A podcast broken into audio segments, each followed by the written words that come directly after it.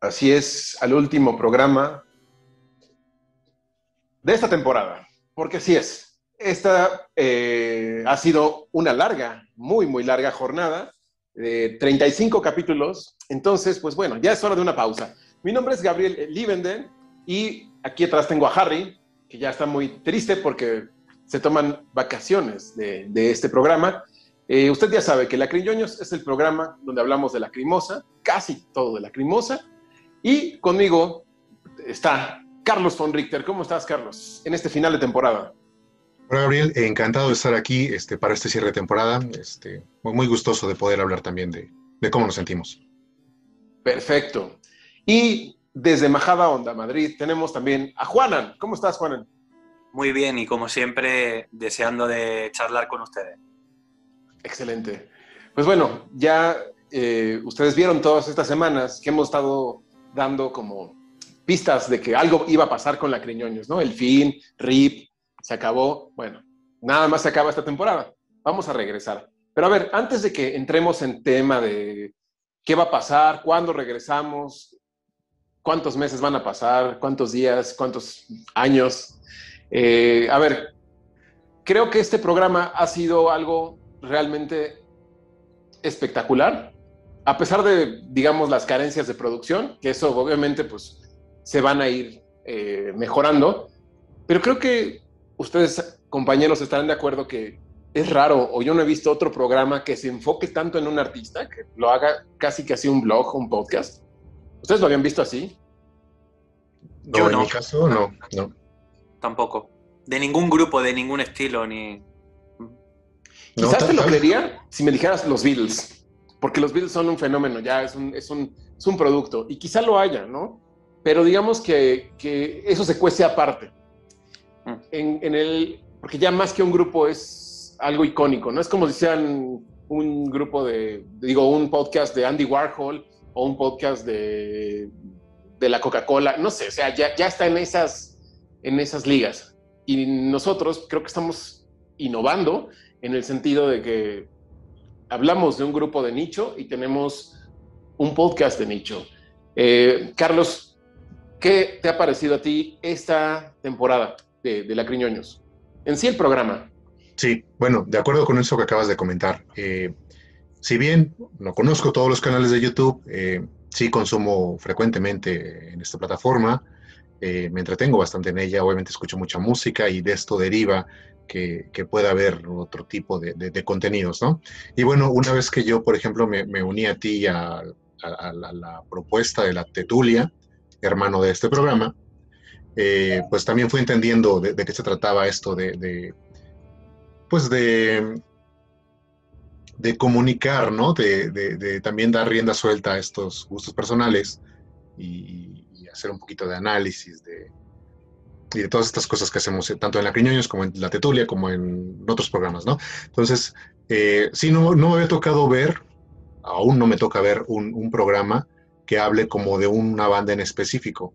Y repito, seguramente los hay, pero no me ha tocado verlo. Y me gustan muchas bandas, ¿eh? O sea, a lo largo de, de, la historia del rock consumo bastante música, eh, pero no, no me ha tocado algo así de específico, lo cual obviamente eh, por parte nuestra eh, pues tiene mucho encanto, ¿no? Y, y, no puedo dejar pasar eso de lado porque pues ha sido un, un, un motivante eh, muy fuerte, eso específicamente de que sea todo sobre una banda y, y, a este nivel, ¿no? De, de desglosar cada una de las cosas que han sucedido o que nos puede dar para hablar este, por parte de Lacrimosa en estos 30 años. Y, y pues te digo, eh, me, me, motiva bastante formar parte de este, de este equipo. Y, y, esas serían como mis impresiones generales de, del programa. Ahorita hablamos quizá un poquito más de, de, cómo inició todo, ¿no? Y no sé, ahorita, ahorita se me ocurre otra cosa. Claro. Juanan, misma pregunta. Bueno, ha sido, ha sido una, una temporada muy intensa, ¿no? Hemos... Eh, hemos sacado un número considerable ¿no? de, de, de, episodios, ¿no? Y, y, claro, bueno, hay que decir que eh, desde un primer momento dijimos de, de no hacer temporada, eh, porque no lo veíamos necesario, pero luego, bueno, circunstancias de la vida, eh, personales de cada uno de nosotros, pues eh, nos, hicieron, hicieron que nos replanteáramos un poco esa, situación y al final dijimos, bueno, pues vamos a articular el programa en base a, a temporadas, que tampoco pasa nada, ¿no? Entonces yo estaba pensando ahora, estaba escuchando a Carlos y estaba pensando, bueno, dos cosas, ¿no? Lo primero, algo que ya hemos dicho muchas veces, tenemos la suerte, la inmensa fortuna de que nuestra banda favorita sea una banda, em, digamos, formada por personas que son tan trabajadoras, ¿no? Que, constantemente eh, nos están dando eh, alimento, por así decir, ¿no? Eh, fijaros que hemos hablado de, de, Lacrimosa, todavía nos quedan muchas cosas por, por hablar de la banda, pero todavía no hemos tocado nada, salvo que lo hayamos podido mencionar, Snake Skin, ¿no? Por ejemplo. Y estaba pensando también en que ahora vamos a hacer un parón, ¿no? Durante un X tiempo, eh, pero durante ese tiempo se nos van a ir eh, acumulando las tareas, porque a, a, todo, a todos los... O sea, todos los programas que tenemos ya planificados para hacer en el futuro, eh, se va a sumar lo que vaya a pasar estos meses, ¿no? Entonces, bueno, tenemos esa suerte, insisto, eh, a diferencia de, no sé, de otras muchas bandas que incluso nos pueden gustar y que, bueno, eh, se separaron tempranamente o por las razones que fuera, porque, o porque eran menos prolíficos, por lo que fuera, ¿no? Entonces, bueno, yo creo que me, me, gusta que se reflexione sobre eso y nos queda mucho todavía, nos queda, nos quedan muchas cosas por hacer todavía. Es correcto, es correcto. No se pueden ir sin su es correcto. Eh, a ver, ¿cuándo va a regresar la Criñoños? La gran pregunta. Nos vamos a tomar algunos meses, sí. Eh, esto lo estamos grabando, porque usted sabe que esto no es en vivo. Esto lo estamos grabando el 27 de febrero. Eh, yo creo que la programación de lo que ya tenemos va a durar hasta primero de abril, la primera semana de abril. Entonces, lo que es abril, mayo, y junio no va a haber la Criñoños. Seguiremos eh, viendo los eh, videos cortos de los temas y estaremos de regreso. ¿Cuándo? El 10 de julio. Así es. ¿Qué se festeja el 10 de julio? Ni más ni menos que. Ah, perdón. Carlos, quien sea. Díganme. Pues el, cumpleaños de Tilo, claro. El cumpleaños de Tilo Wolf. Claro. Estaremos regresando con un, un, episodio especial sobre Tilo Wolf. Todavía no les queremos adelantar mucho, porque a lo mejor en el camino decimos, oigan, pasó algo, este, cambiemos de tema, ¿no? Entonces, lo más probable es que hablemos de Tilo Wolf, ¿o no, Carlos? Completamente de acuerdo. Eh, creo que Julio, eh, independientemente de eh, el regreso de, de, de Acriñoños, ameritaba, por supuesto, que habláramos un programa al menos específicamente para Tilo Wolf. Así es. Claro, es que una, cosa que una cosa que quisiera decir es que va a haber un parón eh, pero vamos a ver lo que también nosotros somos capaces de aguantar. Porque, porque claro, hay que decir que las circunstancias nos obligan un poco, ¿no? A cambiar de estrategia, pero nosotros vamos a seguir inventando. O sea, que, no haya programa no significa que nosotros no nos mantengamos en activo. Muy de acuerdo. Y, creo que quisiera decirles un poquito por qué vamos a parar. No nada más es, como dijo Juanan, esto era, lo ideal es que siguiéramos de corrido durante el tiempo que durara el proyecto. Hicimos una lista de programas que daban para 2022. Entonces, ahora va a dar para 2023 y 2024, porque hay muchos temas. Hay muchos temas. El, punto aquí es que eh, yo, por ejemplo, tengo un libro que eh, publicar, entonces estoy terminando los detalles, eh, sobre todo la parte de diseño de, editorial, corrección de estilo, que es lo más tardado, lo que más le pesa a un escritor o a un creador, toda la parte técnica, ¿no? vamos a revisar, vamos a corregir. No quiero andar mucho en el tema, pero tengo que, ponerme a ello porque lo he dejado un poco de lado. Eh, Carlos tiene un asunto personal que tiene que atender, es un compromiso muy, muy personal no vamos a develar nada a menos de que él quiera decirlo, pero yo creo que no, porque es algo muy personal, pero tiene un plazo que cumplir. Entonces, tenemos que respetar ese plazo, ¿no? De acuerdo. Eh, y Juana, eh, ¿quieres compartir algo de lo de Sí, bueno, yo eh, tengo como varios frentes abiertos, pero fundamentalmente estoy ya en la restísima final de, de la carrera de Historia del Arte. O sea, me queda una ridiculez. O sea, básicamente me queda el, proyecto final.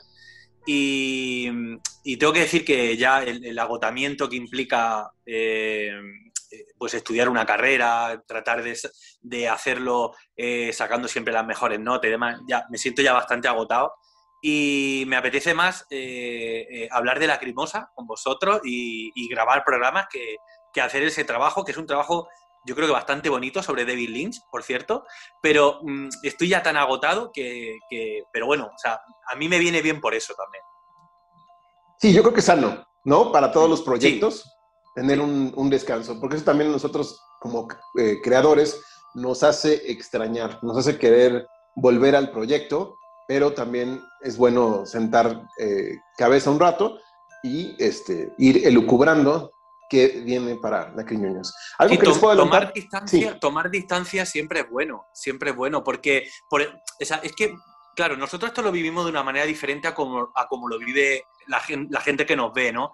Pero yo, por ejemplo, en mi caso, yo eh, em, cuando grabamos, o sea, me acuesto súper tarde, al, al, día siguiente esto lo, lo comparto, estoy zombie perdido, o sea, no sé ni dónde estoy, porque me acuesto muy de madrugada. Y entonces tomar esa distancia también nos permite pues pararnos a hablar, porque muchas veces vamos, nosotros cuando nos organizamos, ¿no?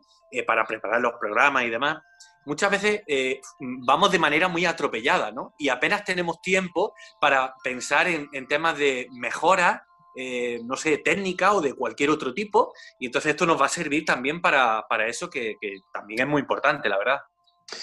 Yo creo que vale la pena decirle a la gente algunas cosas de, que suceden tras bambalinas, ¿no? Por ejemplo, ¿Cuándo grabamos? Nosotros grabamos todos los sábados a las 4 de la tarde, horario de Ciudad de México, 11 de la noche, horario de España. Entonces imagínense cuando grabamos eh, los programas de Chile, de Inferno, que son larguísimos y Juan termina a las 2, 3 de la mañana ya fundido.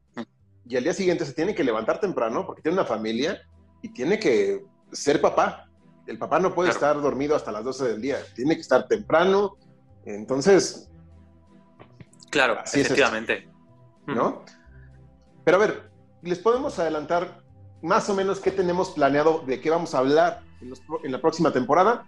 Sí, se los podemos adelantar, pero hay unos programas que merecen ser sorpresa y otros que se nos van a ocurrir, que ahorita no los tenemos planeado, como decía Juana, eh, a lo mejor se nos van ocurriendo. Pero hay algunos que sí me gustaría irles diciendo. No sé qué opinen ustedes, compañeros. ¿Les, les develamos o no? Yo antes de que pasemos, perdón, antes de que pasemos a eso, quería este, recordar un poquito esto de que Juanan em, pues graba un programa con nosotros, eh, eh nosotros en un horario, mm, debo decir, un poquito, mm, ¿cómo, cómo, cómo comentarlo? Cómodo. Bueno, en mi caso, digamos que no es el horario más cómodo que normalmente em, sí, yo, yo tengo para, para, el programa, ¿no? Pero obviamente esto es en función de, de que Juanan este, que tenemos esa diferencia de horarios, pues puede estar, ¿no? Y, quería comentar algo rapidísimo, es que no se me olvide ese, ese primer capítulo de La Criñoños, en el que Juanan, antes de estar aquí con nosotros, eh, pues ahora sí que de vivo, en vivo, eh, nos mandó un audio y pusimos su imagen con, una este, fotografía, ¿no? Entonces me, da mucha risa ver eso porque casi casi estoy seguro, Juanan, ya me dirás tú si sí o si no. Yo creo que cuando viste ese programa y que tu participación se limitó a unos minutos en un audio y, este, y no interactuar con nosotros, dijiste, no, yo no sé cómo le hago, pero tengo que estar ahí cada vez que ese programa sea grabado, ¿no? Y obviamente eso derivó que, este, que acordáramos un, horario y moviéramos algunas pues, cosas para que estuvieras aquí. Pues fíjate, te voy a decir por qué fue. Em, no fue tanto por eso, fue porque eh, eh, yo notaba, o sea, o mi percepción era que Gabriel quería empezar ya.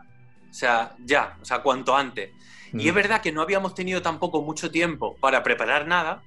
Y entonces, claro, yo no me veía en la situación de, de, de, deciros, que tampoco nos conocíamos tanto, eh, ¿por, qué no, ¿por qué no organizamos esto un poquito mejor? Pensamos un poco a nivel de hora, ves cómo lo podemos hacer. O sea, fue por eso. O sea, digamos que cuando se, cuando, cuando se iba a grabar el primer programa, yo no había pensado, yo ni siquiera había pensado demasiado en términos de cómo podríamos hacer a nivel de horas para, que yo pudiera estar.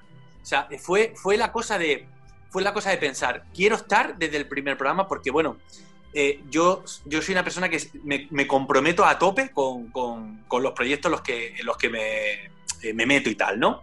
En los que participo. Entonces yo quería estar desde, desde el primer programa pero no sabía muy bien cómo. Y entonces no, no recuerdo si fue eh, idea de, Gabriel o idea mía, o no, no me acuerdo cómo fue, pero me pareció una solución, digamos, bueno, por, para salir del paso hasta que viéramos un poco cómo lo podíamos hacer.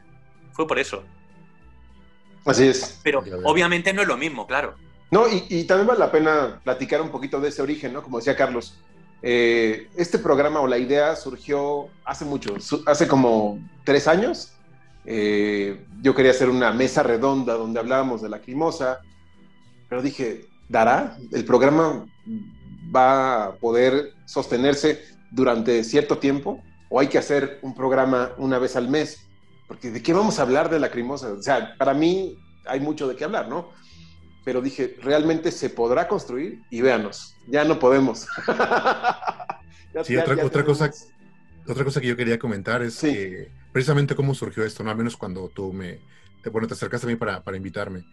Eh, pues recuerdo que, que era como una...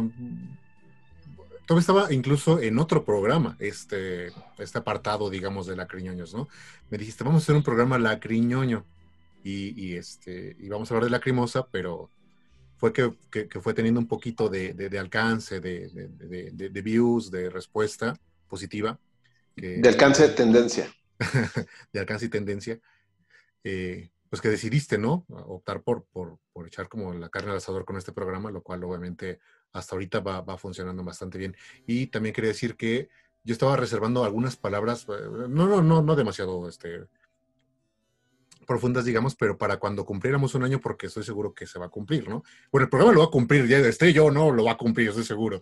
Pero tomando en cuenta que, oh, bueno, esta pandemia ha venido a enseñarnos que las cosas se tienen que hacer pareciera en el momento y no esperarse tanto para, para, para em, ese momento adecuado, ideal, ya saben, pues este, pues mejor este, comentarlo de una vez, ¿no? Este, Gabriel, muchas gracias por, por invitarme a este programa, porque la verdad es que eh, ha sido un espacio eh, como un pequeño oasis en el desierto de manera personal, ¿no? Obviamente todo mundo ahorita estamos lidiando con infinidad de cosas emocionales, mentales, y creo que eh, estos minutos, que a veces son horas, muy a mi pesar, eh, que nos toma hacer este programa, pues la verdad es que me han venido muy bien, al menos semanalmente, así que quería extender ese agradecimiento de una vez. No, hombre, este, gracias a ti por, por el compromiso, por estar, por creer en el creer en esta persona, este, que sí, bueno, empezó en, la, empezó la Tetulia, pero antes de eso era un proyecto que yo ya había vislumbrado y te lo platiqué hace mucho, antes de la Tetulia inclusive, pero se quedó en stand-by porque ni tenía el espacio, ni tenía, no tenía muy claro qué hacer. Entonces surge la Tetulia por otras razones y de ahí dije, pues voy a invitar a Carlos, que era de las personas en las que pensé para hacer el programa, a que participe, ¿no? Y, y se dio.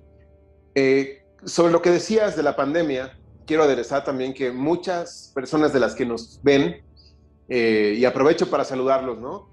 Eh, Ducari, Elizabeth, Gama, Jorge, Elvis, Leonardo Padilla. Perdónenme si ahorita se me olvida alguien. La verdad es que estoy. Emanuel, Pablo. Pablo Emanuel. Juan. Andreas Corelli, Em, en Marina, fin, o sea, Marina, desde Kiev, Ucrania, correcto. Mm.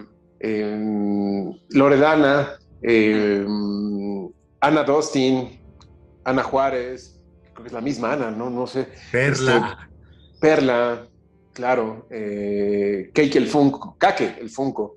Eh, todos ellos, ¿no? Que también han sido invitados. Muchas gracias por, por estar viéndonos. Marco, eh, híjole, son muchísimos y eso se agradece, que empezaron siendo cero. Y ahora somos ya una comunidad de 790 en Facebook y aquí en el canal pues cada vez se van uniendo más, ¿no? Ya somos 380 y tantos. Muchos me han expresado que hemos sido como un alivio para esta pandemia, que nos esperan sábado con sábado. La verdad eso se agradece. Y también muchos se preguntarán, ¿y de dónde salió Juanan? A ver, Juanan, mejor tú cuéntales, ¿de dónde saliste? ¿Cómo te uniste? ¿Desde cuándo pues te conocemos? Yo, claro, pues yo precisamente fue eh, a través de esa dinámica que estabais eh, mencionando, ¿no? Yo eh, un día haciendo esas búsquedas que yo creo que todos hacemos, ¿no? En, YouTube, acerca, pues no sé, de noticias sobre la crimosa, eh, actuaciones en vivo, lo que fuera, ¿no? Eh, di, con vosotros, ¿no? entonces yo me acuerdo una noche de, coger, ponerme los, auriculares, empezar a buscar cosas y, os encontré y, dije, bueno, ¿quién, son esta pandilla de locos, ¿no? Que en un programa quieren hablar de X álbumes de, de Lacrimosa, ¿no? O sea, en plan, yo qué sé, vamos a hablar, o sea, eh, de Angst a, yo qué sé. A Gloria, ¿no? ¿No? En, no sé, en una hora. En una hora. En una hora, algo así, ¿no? Y entonces, em, bueno, esto ya, ya lo trasladé o lo trasladé a vosotros personalmente, pero eh, fue el verano pasado, ¿no? Entonces em, eh, coincidió, coincidió que mi padre había muerto y entonces yo, no sé, pues lo, normal, ¿no? O sea, es una situación bastante complicada y demás, entonces pues yo Mm, no sé, me sentí como muy acompañado, de hecho me ponía los auriculares por la noche y escuché en diferentes ocasiones eh, esos programas y me sentía como...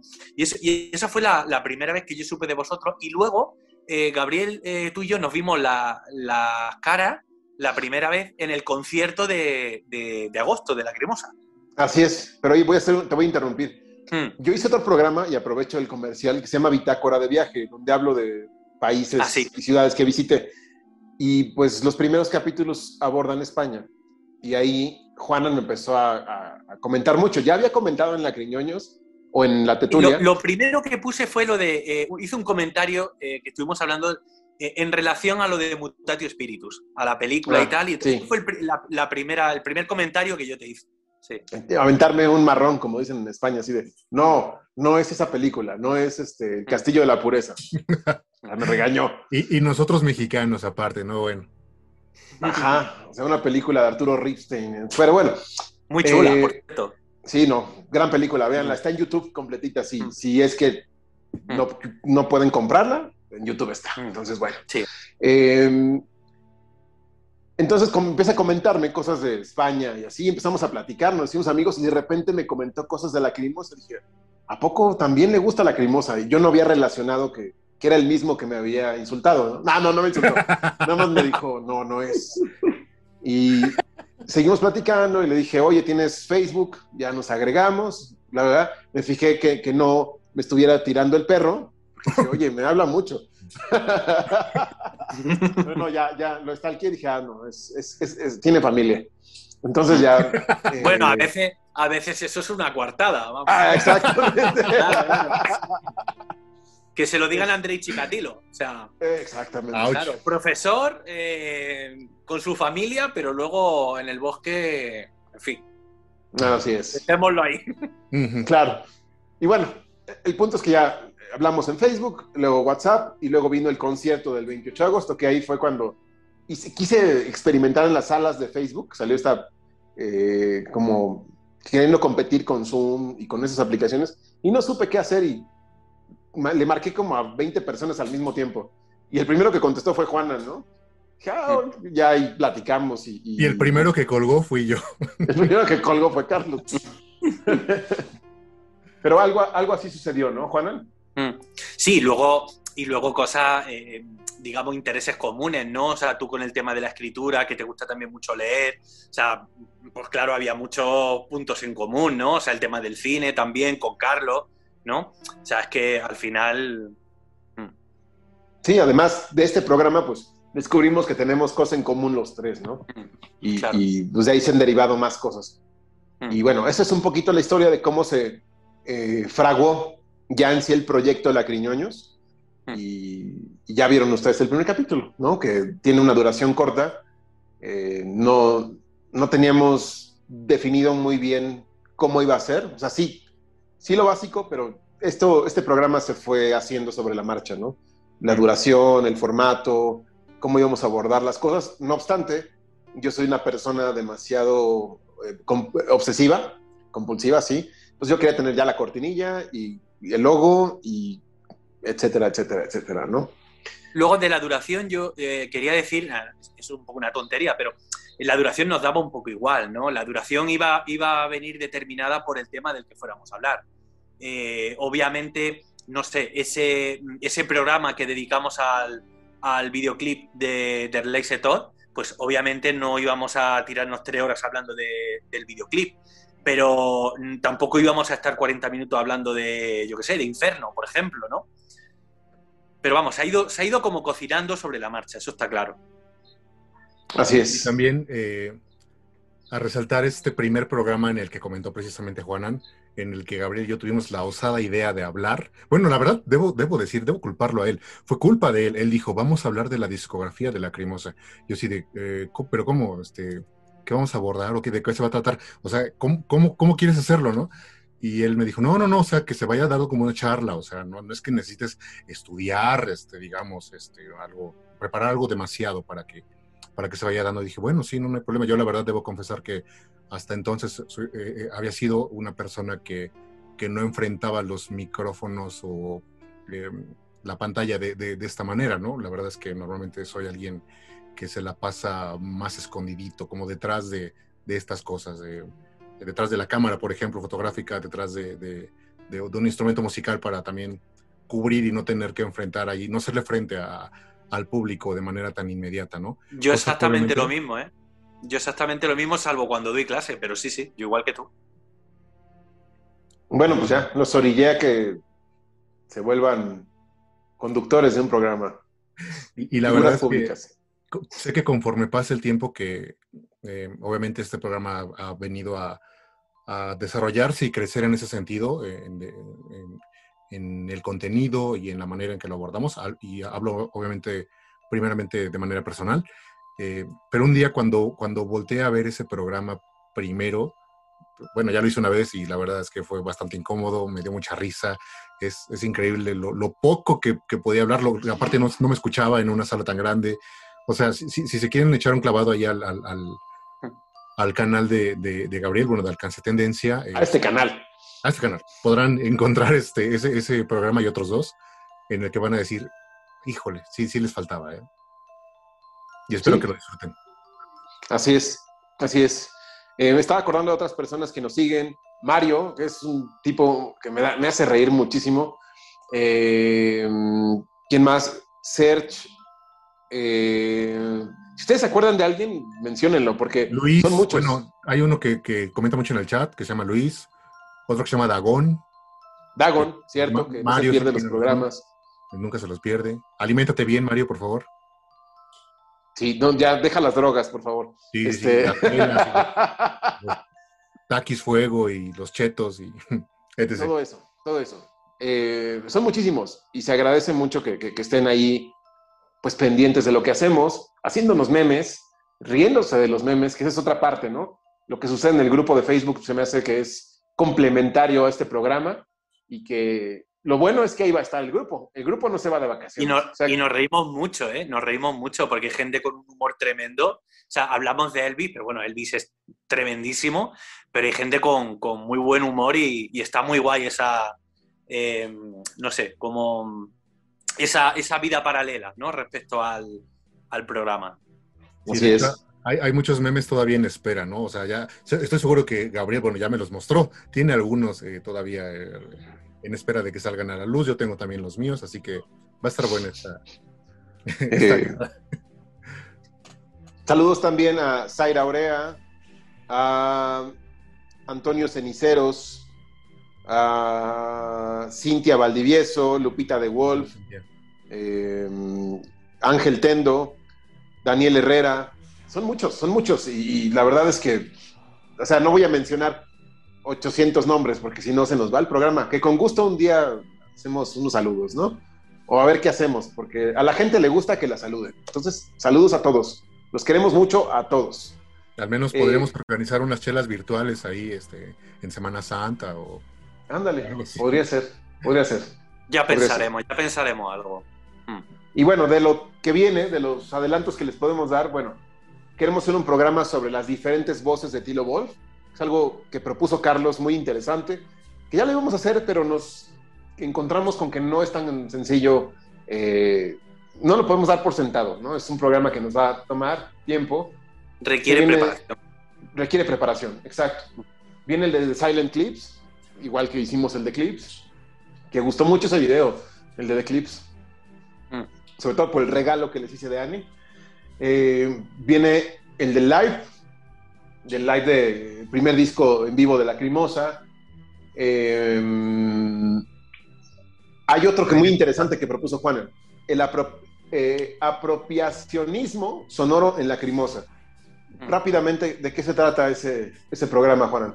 Efectivamente, bueno, a mí el, apropiacionismo artístico es, algo que me interesa muchísimo y que yo a nivel artístico eh, practico cuando tengo tiempo, últimamente no demasiado.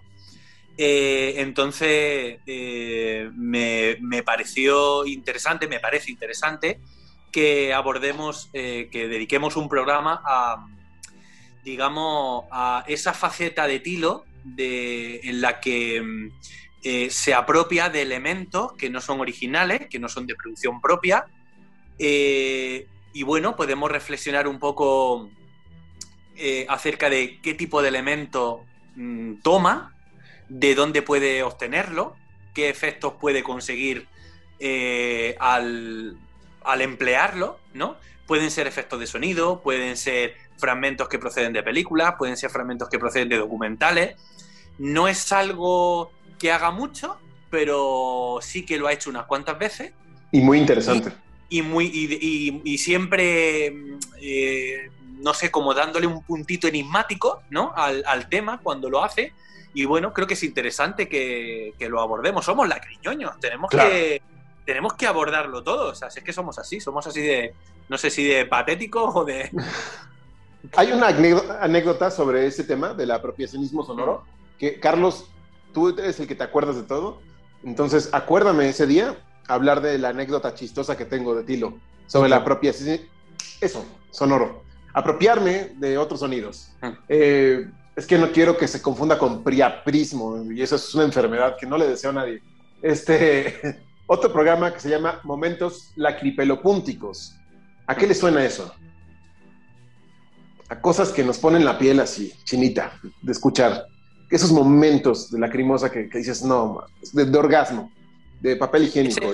Ese, programa, ese programa que nos eh, tenemos que decir que nos apetece mucho hacerlo eh, y que también hemos pospuesto en, alguna ocasión. Eh, yo personalmente, lo que a mí me pide el cuerpo es escucharme la discografía de lacrimosa de principio a fin. Hay muchos momentos que yo los pondría ahora mismo sobre el papel y no necesitaría, pero no sé, me gustaría hacer un listado un poco exhaustivo, pero sería un programa muy interesante para que pudiéramos contar también con la opinión de la gente. Porque incluso sería algo que a nivel de investigación, em, ¿por qué? O sea, mm, ¿qué razón puede haber para que eh, em, algunas personas coincidan? ¿No? Como ese sensug, ¿no? Con el que acaba, ¿no? Inferno y tal que tú y yo, Gabriel, coincidimos. No sé si Carlos eh, también coincide con nosotros o no. Estuve de acuerdo, pero pareciera que no al nivel que ustedes. Vale, pues me, parece súper súper curioso ese fenómeno. O sea, que igual podemos enfocarlo de una manera para que la gente pueda participar. Sí, totalmente. Hay canciones que no te pasan por aquí, que tengan un momento de esos. Y hoy me pasó escuchando Refugium, un mm. disco que, casi no escucho, que es el Revolution. Bueno, sí escucho, pero es el que menos en comparación. Mm. Y al final del tema, esa voz que hace Tilo, dije, wow, esto está, ese es un momento de eso, ¿no? Entonces... Además, muy interesante porque a veces es, no sé, eh, un par de acordes, otras veces es una palabra, otras veces es una entonación, otras veces, no sé, una articulación de varios instrumentos que, ¿no? o determinada, determinada melodía. Un ensamble coral. Claro, que es es, algo alucinante. Y además, yo no sé a vosotros, pero a mí es. Eh, eh, mm, para mí no falla, siempre ocurre. O sea, siempre ocurre. Se me pone el pelo de punta, siempre. Siempre. Así es. Vamos a hablar, obviamente, de Alain Sushbait, de Elodia, que será otro programa eh, eso es lo esperable. De, esperable, de todas las publicaciones de Lacrimosa, o sea, eso Se va a hablar. creo que la gente ya lo sabe, que vamos a, tratar todos los álbumes, todos los singles, todos los videoclips, eso yo creo que ya por descontado. No sabemos. Aunque nos dejemos de hablar, aunque nos dejemos de hablar al final de, eh, de Hoffnung, obviamente. vamos incluso a hablar de Hoffnung. Pero no sabemos si en la segunda temporada va a ocurrir, ¿eh? O sea, vienen tantos temas que si ya lo vamos a hacer por temporadas, a lo mejor la segunda temporada es igual de 35 capítulos y no nos alcanza a llegar a eso, ¿no? Entonces, claro, en, cronología, con esta temporada hemos llegado hasta Stile. Eh, entonces, bueno, pues ya veremos. Porque, claro, eh, es que luego está la actualidad. O sea, la actualidad, o sea, nosotros tenemos muchísimos programas planteados, pero luego la propia actualidad, lo que nos va proporcionando Tilo, lo que nos va proporcionando la Crimosa, hace que mm, tengamos que. Porque, claro, no, podemos, no podemos mostrarnos ajenos a la realidad. perdón, a la, realidad, no, a la actualidad de la Crimosa. O sea, por ejemplo, eh, respecto al asunto de la caja, que ha sido algo cinco programas. Cinco programas, claro. Entonces, eso a lo mejor no va a volver a ocurrir, pero claro, eh, aparecerán pues nuevas publicaciones, nuevos videoclips, eh, eventos, y entonces, bueno, pues a saber la segunda temporada a nivel cronológico hasta dónde llegamos. A lo mejor llegamos hasta, yo qué sé, nos quedamos en Sensug, yo qué sé, por decir algo. A saber. O antes, quién sabe. Pero bueno, vienen muchos programas, muchos, este, Snake Skin. Hmm. Eh, la bandera. No. La bandera, la bandera. No, la bandera, no. Pero bueno, vamos a un corte comercial y regresamos con una sorpresa que les tenemos. Porque este programa no nada más vamos a estar hablando del pasado y del futuro, sino también tenemos algo que enseñarles. Volvemos.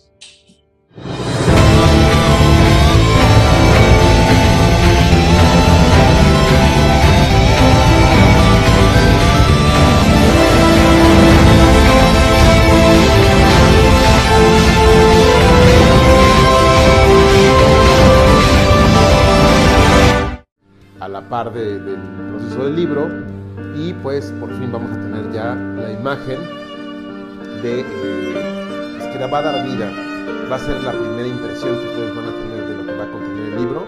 Y pues ha sido un trabajo intenso ha sido eh, un concepto que ha ido cambiando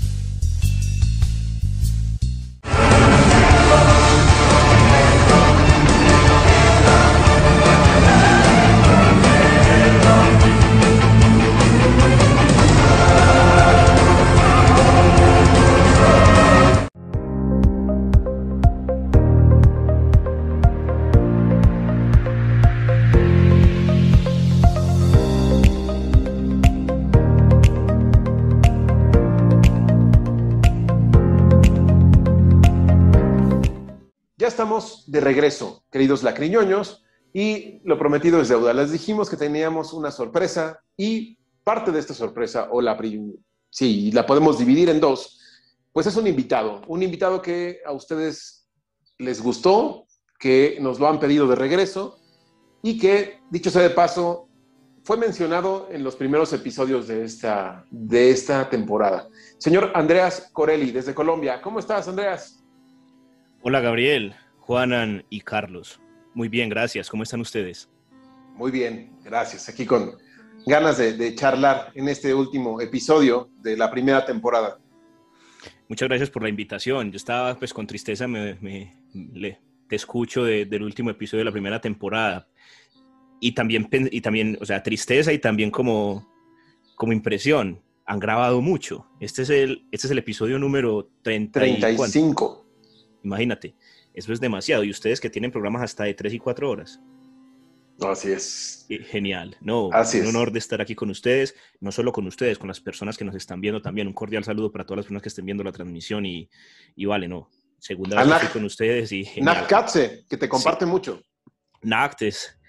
Eh, gracias a ella existe el, el, el, documental de sobre, sobre el demo, sobre Clamor, y no, ella pues es espectacular toda la difusión que hace de lo que uno comparte. Muchas gracias, Nact, y todas las personas que están viendo la transmisión, en serio. Hoy hay un plus que, que es un plus técnico para todos ustedes y es que hay un micrófono de más calidad que el que se utilizó en el programa pasado. Espero sí esté haciendo su trabajo y les esté llegando el audio impecable. Se escucha excelente, de hecho. ¿No? Eh, sí, ¿alguien quiere comentar algo? Chicos, ¿no? No, bueno. no Carlos, Carlos decía que, se escuchaba alto y claro. Ah, perfecto. Perfecto. Pues sí, eh, Andreas, algo que, estaba comentando ahorita es que fuiste mencionado eh, en los primeros programas y yo creo que fuiste parte, eh, inspiración para poder hacer el grueso de este programa. De hecho, cuando Juanan me comentó de, que para mí es realmente un documental sobre las cintas de clamor, dije, bueno, vamos a verlo, dura dos horas, órale, aquí debe de haber algo, ¿no? Al terminar de verlo dije, órale, se puede ahondar muchísimo sobre la crimosa. O sea, yo pensaba eh, que, no nos iba a dar, o sea, ya lo, ya lo dije eh, momentos antes, ¿hasta dónde vamos a estirar esta liga de la crimosa, ¿no? Y ya simplemente con esas dos horas, con ese gran documental que además es muy agradable por, por el tono de voz que usas, por el audio, por, cómo lo segmentaste con el material gráfico, este, se hace pues agradable de ver, ¿no? Entonces... Voy a decir algo, una, una pequeña, lo dejo ahí que la gente investigue si quiere. Em, Andreas Corelli es muy bueno en muchas cosas, pero eh, una de las cosas que a mí me maravilla del documental es lo que en cine se llama la dosificación de la información. Ahí lo dejo. Ah. Pues hasta yo tendré que consultar porque si hice eso que que acabaste de mencionar bien, no tengo ni idea cómo lo hice porque no tengo idea sobre cine. Por intuición. va a decir Tilo cuando se encuentre con Juana, así de, ¿qué? no, pero muchas veces, muchas veces llegamos, eh, muchas veces llegamos a, lugares interesantes por pura intuición, no por, no por formación o no por. En fin, o sea, es tan, legítimo como lo contrario, ¿no? Totalmente. Totalmente de acuerdo. Así es. Y bueno, ah, eh, parte del tema que, vimos la vez que, estuviste aquí en el programa, pues fue todo alrededor de todo este misterio alrededor de las cintas de clamor y que también está en ese documental. Pero mucha gente que nos ve ha compartido ahí en el grupo, ya tengo los audios de clamor y los sube y pues lo rechazamos porque sabemos que no son los audios de clamor, ¿no? Que, que nos está compartiendo información falsa. Y esa información falsa ha estado rondando el Internet desde hace años, ¿no? Inclusive desde que salió el spill decían, es que estos son, estos son los audios de, de, clamor y te los ponían por separado y decían, les ponían inclusive en el video YouTube la imagen del cassette, ¿no? O el, o el esqueleto, o la, el logo primigenio del arlequín, ¿no? Que tiene esta calavera. Y pues uno se va con la finta y dice, pues sí, este debe de ser, ¿no? Por algo lo ponen, ¿no? Pero pues no. E, este fenómeno se repite mucho en Internet, ¿no? Este, Andreas. Puntualmente cuando, cuando alguna producción musical es de tanto culto, eh, la Crimosa en sí ya es una agrupación de culto, pues mírenos aquí reunidos hablando en torno a ello.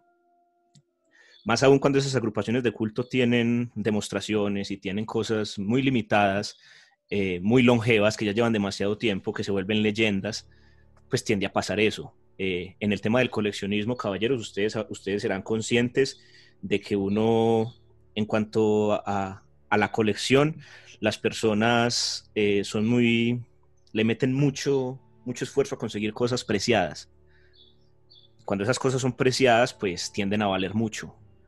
Y tienden, por ejemplo, a darle notoriedad a la persona que las posee. Mírenme a mí. A mí antes de tener ese demo no me conocía ni mi, ni mi madre. Mm. y, y pues miren, conozco a Juanan hasta, hasta Madrid, los conozco a ustedes y en parte ha sido por, por poseer ese, ese, ese demo. Entonces, ¿qué pasa? Eso, el, el, hacer que, que, esas cosas tan exclusivas las tenga una persona, darle visibilidad a esa persona, eh, es natural para que la gente quiera tenerlas. Eso es natural.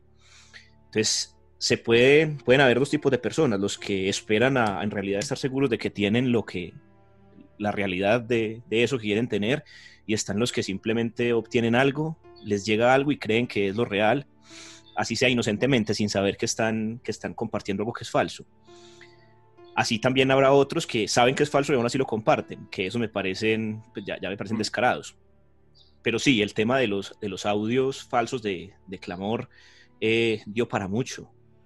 Dio para tanto que yo me, como contaba en el programa pasado, no, no, no hay necesidad de ahondar en eso. Yo, yo pensé que eran los reales por los audios de, de, un usuario de Argentina que tenía los audios falsos con un voiceover encima. Y yo pensé que, era, que esos eran los, los reales. Y, y, no. La cosa es que hoy en día todavía hay personas que creen que esos son los audios verdaderos. Porque, porque literal en internet uno les escribe, eh, no, estos no son, yo poseo una de las copias reales, te puedo dar fe de que no es, y aún así la gente no cree. Sí. Porque quieren, quieren creer que lo que tienen es, es, e, es real, por X o por Y motivo. La cosa es que, pues ya que se conocen copias reales como la de Dan, como la mía, y hay otra en Alemania de una chica que en Instagram aparece como Lacrimosa86, ahí les dejo el dato, ella tiene una tercera copia, eh, pues ya, ya quedó demostrado que los de Dan coinciden con los que yo tengo, pues yo puedo dar fe de ello, y vale, queda demostrado que esos audios que, que ya sabemos que son falsos, pues ahora más aún queda demostrado que en realidad no, no, son, no son reales. Yo quería decir algo ah, que me ha suscitado eh, eh, un cierto interés, que eh, quisiera decir lo siguiente. Em, habría que preguntarse por qué lo hace la gente, ¿no? O sea, ¿qué motiva a que alguien haga algo tan cutre como coger el selling note de Angst, ¿no? Mm, enrarecer un poco el, audio o pegarle algún corte o hacer alguna modificación para que la duración se aproxime. O, y luego otra cosa que quería decir es que en tu caso, por ejemplo, es verdad que tú has alcanzado cierta notoriedad gracias a, la cosa de, poseer eh, clamor, eh, lo cual no es negativo, eh, bajo mi punto de vista, porque alguien podría, alguien podría pensar como, no sé, que es un tema como, como de demasiado orgullo, ¿no? Como que te muestra como muy orgulloso porque lo tienes, tal. Hay que decir que, hombre, las personas que somos coleccionistas, eh, que muchas veces tenemos que hacer verdaderas proezas para conseguir las cosas, claro que podemos mostrar un poco de orgullo, es normal. Pero yo quería decir algo que me parece súper importante, y es que en tu canal tú compartes muchos de, de, tus gustos musicales, ¿vale? Los compartes con la gente. Y eso a mí me parece extremadamente generoso. Y yo, por ejemplo, Reich, ya lo dije en, el programa eh, anterior en el que viniste, eh, o Empirium, yo los conocí por ti. O sea, quiero decir que eh, forma parte de esa dinámica, porque al final, esa, mm, eh, todo el tema del coleccionismo y demás, y, siento si me voy un poco del tema, pero es que me, lo habías puesto un poco a huevo con lo otro que habías dicho, ¿no? Eh, todo el tema del coleccionismo se queda en nada si luego no puedes compartirlo con, con, la gente, ¿no? Entonces yo, o sea, quiero resaltar eso, ¿no? De, tu persona, de tu canal, ¿no? Que hay mucho material, e invito de nuevo una vez más a la, la gente a que se pase por tu canal, porque hablas de cosas que son muy interesantes y las compartes con la gente. Pero luego, claro, me pregunto por otro lado, eh, eh, eh, esta es la parte positiva, pero luego está el veneno. O sea, ¿cómo puede haber gente que haga esto, no? Cuando en realidad hay gente que tiene clamor, como es tu caso, que enseguida puede llegar y decir, mira, es, es falso, o sea, es que esto no... Y aún así la gente, luego te encuentras comentarios en YouTube, gente más abajo, que, ay, qué bueno que lo hayas compartido y tal, y lo dan como por, como por real, ¿no? Ahora, en el, perdón, Andreas. No, mira, eh, la pregunta que hace Juanan de, por qué habrá gente tan cutre, ese, ese adjetivo me gusta y es muy de, de, la tierra de ustedes. Mm. ¿Por qué habrá gente tan cutre que, que, hace eso? Es por lo mismo, por notoriedad, Juanan. Quizás en tu país y en el mío, la crimosa no, no, no es lo que es en México, en el mm. país de Carlos y de Gabriel. Allá la gente, sí, en realidad hay, hay clubes, hay gente que, que se va, no sé, tres días antes del concierto a dormir en la calle a esperar la agrupación. Ese nivel de fiebre, ese nivel de fanatismo por algo, hace que, que quien tenga eso pueda decirle a los demás, vean, vean lo que me conseguí. por fin lo tenemos, miren, y tal comunidad no lo tiene. Eh, por fin yo lo tengo y tal no lo tiene, cosas así. Quizás eso fue lo que, lo que lo que llevó a la persona que hizo esos audios falsos a, hacerlos. En realidad no sabemos quién los hizo. La fuente de esos audios eh, no, a hoy no, es claro, no es claro quién, quién los hizo. Yo creía que los habían hecho en Argentina, pero con el acto de, de, gallardía y de, y de ¿cómo decir eso? de humildad de esta persona que cuando Dan subió los audios reales de la, de la copia de él, el video de Argentina, lo eliminaron. Ahí yo a mí, a mí ya no me quedó ninguna duda. E, esos audios no nacieron en Argentina. Puede, ser seguramente en México, pero algo que quería comentarles es, estuve hablando con una fan directamente de Alemania, muy cercana, pero muy, muy cercana a la Crimosa, y les, le, me dio algunos datos que no quiero revelar aquí porque son datos muy personales de, en torno a la persona de Tilo Wolf, pero salió el tema de Clamor. Y ya me dice, ese, ese cassette solo era una cinta que Tilo eh, tocaba en 1990 en un club, ¿no? Vi algunas de ellas y son de muy, muy pobre calidad, ¿no? Le digo, bueno, pues aquí en México y en Latinoamérica se han comprado copias por muy buen precio porque lo consideramos un objeto de culto, ¿no? Nosotros sí, yo pagaría lo que otros han pagado por esa cinta, yo. A lo mejor hay quien diga, no, no lo voy a pagar, o que piense como esta fan alemana, ¿no? Y ella me dijo, ¿y cuánto? Y le dije, pues, como 700 euros, ¿no? Y me dice, ¿qué? ¿Cómo van a pagar por algo así? O sea, como que no lo ven como un objeto de culto, lo ven como algo así que se puede hacer caseramente, que es casero, ¿no? Evidentemente Tilo lo hizo, lo manufacturó él, ¿no? Nada más, obviamente sacó copias del, del booklet y del cassette y demás, pero es algo muy artesanal, ¿no? Y para mí eso tiene más valor que, que hecho en una fábrica. No, y pero es que... esta chica parece no...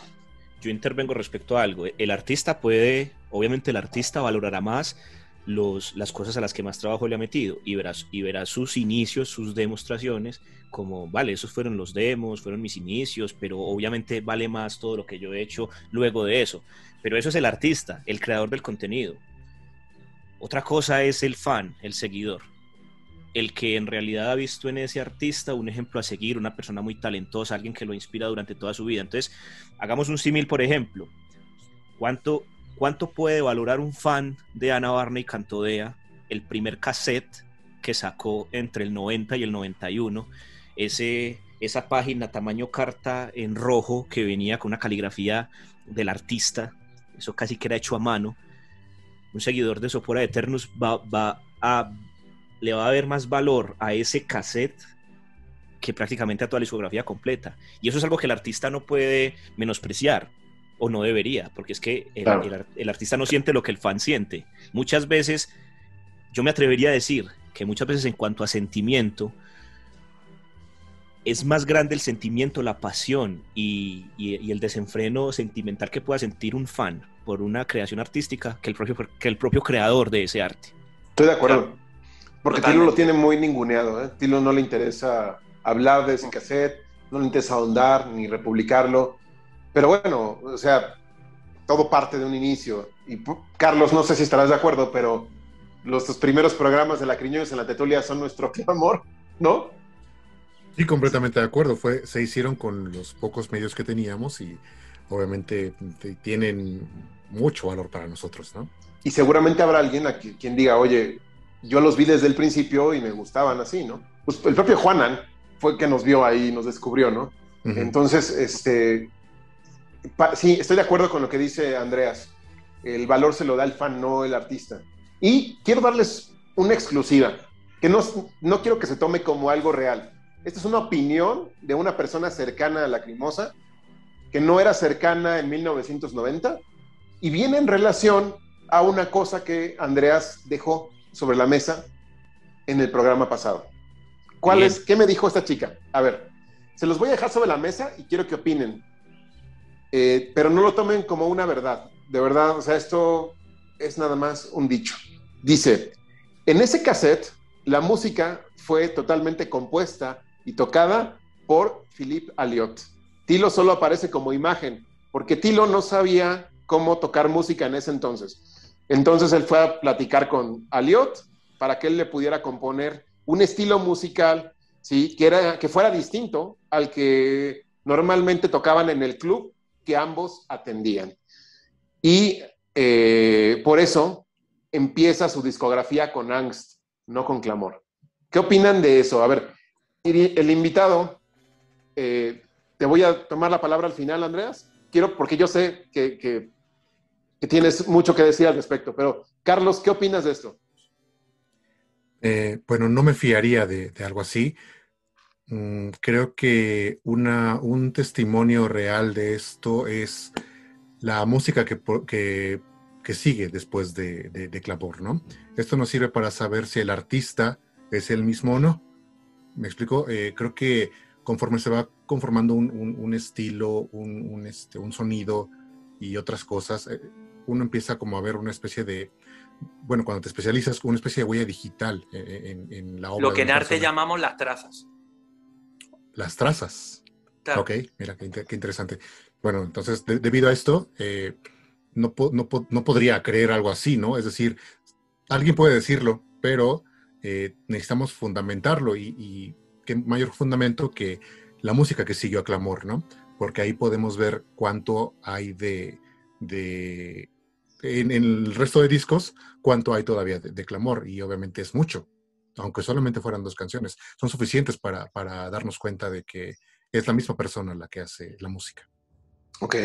Juanan, ¿tú qué opinas? Eh, eh, bueno, muy rápidamente, credibilidad cero, ¿vale? Es la chorrada más grande que he oído en mi vida. Eh, y voy a contestar de la siguiente manera. Eh, Ansankite, bueno, Angst, Ansankite, Satura, etcétera, etcétera. O sea, es que es, una chorrada. O sea, solamente plantearlo eh, produce, o sea, a mí escucharlo hasta me produce sonrojo. O sea, e, existe lo que se llaman las trazas, ¿no? Que son, como ha dicho Carlos, lo ha explicado muy bien, que son las huellas, las huellas estilísticas, las huellas Em, las huellas que nos hablan del alma que hay detrás de una creación artística y ni más ni menos que eh, es una afirmación hecha con una banda que tiene 30 años de trayectoria, ¿vale? Para que podamos explorar y analizar esas trazas, no, me, no quiero dedicarle ni, un segundo más a esto, que me parece una chorrada, la verdad. Ok. Andreas, ahora sí. Pues vale, o sea, la afirmación sí me parece demasiado temeraria, demasiado desproporcionada. Pues Lacrimosa es una banda con demasiada historia y, y Philip Aliot estuvo presente como, como mezclador, como ingeniero de sonido, llamémoslo de esa manera, ingeniero de sonido, eh, pues en los primeros álbumes y luego de ahí pues no. Lo que sí, lo que, lo que sí en realidad sucedió fue que un, un, Tilo Wolf eh, joven que no sabía sobre cómo se grababa, cómo se producía, cómo se mezclaba, cómo se masterizaba, buscase, buscase un tercero, buscase otra persona eh, que, que, lo ilustrase un poco en eso y le dijo, no, bueno, ve, yo tengo estas creaciones, ¿qué podemos hacer con esto? Hagamos un demo. Y entonces ahí entra Filipe Aliot con sus conocimientos, eh, no a escribir la creación de Tilo, sí a grabarla, a mezclarla, claro. a, meterle la compresión que fuese necesaria, a meterle los efectos que fuesen necesarios en la voz de Tilo. Pero ya de ahí a que, a que fuese creación de, de, Aliot, eh, lo que es lo que es como tal el concepto de la crimosa, no Aliot sí, fue, muy importante en la creación del demo, pero, pero hay que decir que Aliot compuso Angst y compuso Silly Not me parece ya muy forzado. Pero es como, es como cuando, por ejemplo, hay algún actor, eh, iba a decir de Hollywood, no sé por qué, pero, eh, pero bueno, un, actor, pensemos en, cualquier actor, que da el salto a la dirección. Eh, cosas de ese tipo, ¿no? Situaciones de ese tipo. el actor el actor tiene su formación como ¿no? en interpretación, más eh, todo el bagaje que tiene a nivel de rodaje. Pero al actor se le pone, en, em, se le rodea de grandes profesionales, ¿no? de los mejores profesionales que, la productora, que el estudio, que quien sea, pueda proporcionarle para darle ese, ese toquecito pro que necesita el producto pero la visión es del actor, no le quitemos eso al actor, pobrecito, ¿no? O sea, le ponen un primer ayudante de dirección para que dirija el rodaje, la película la dirige el actor, pero el rodaje la dirige el, lo dirige el primer ayudante de dirección.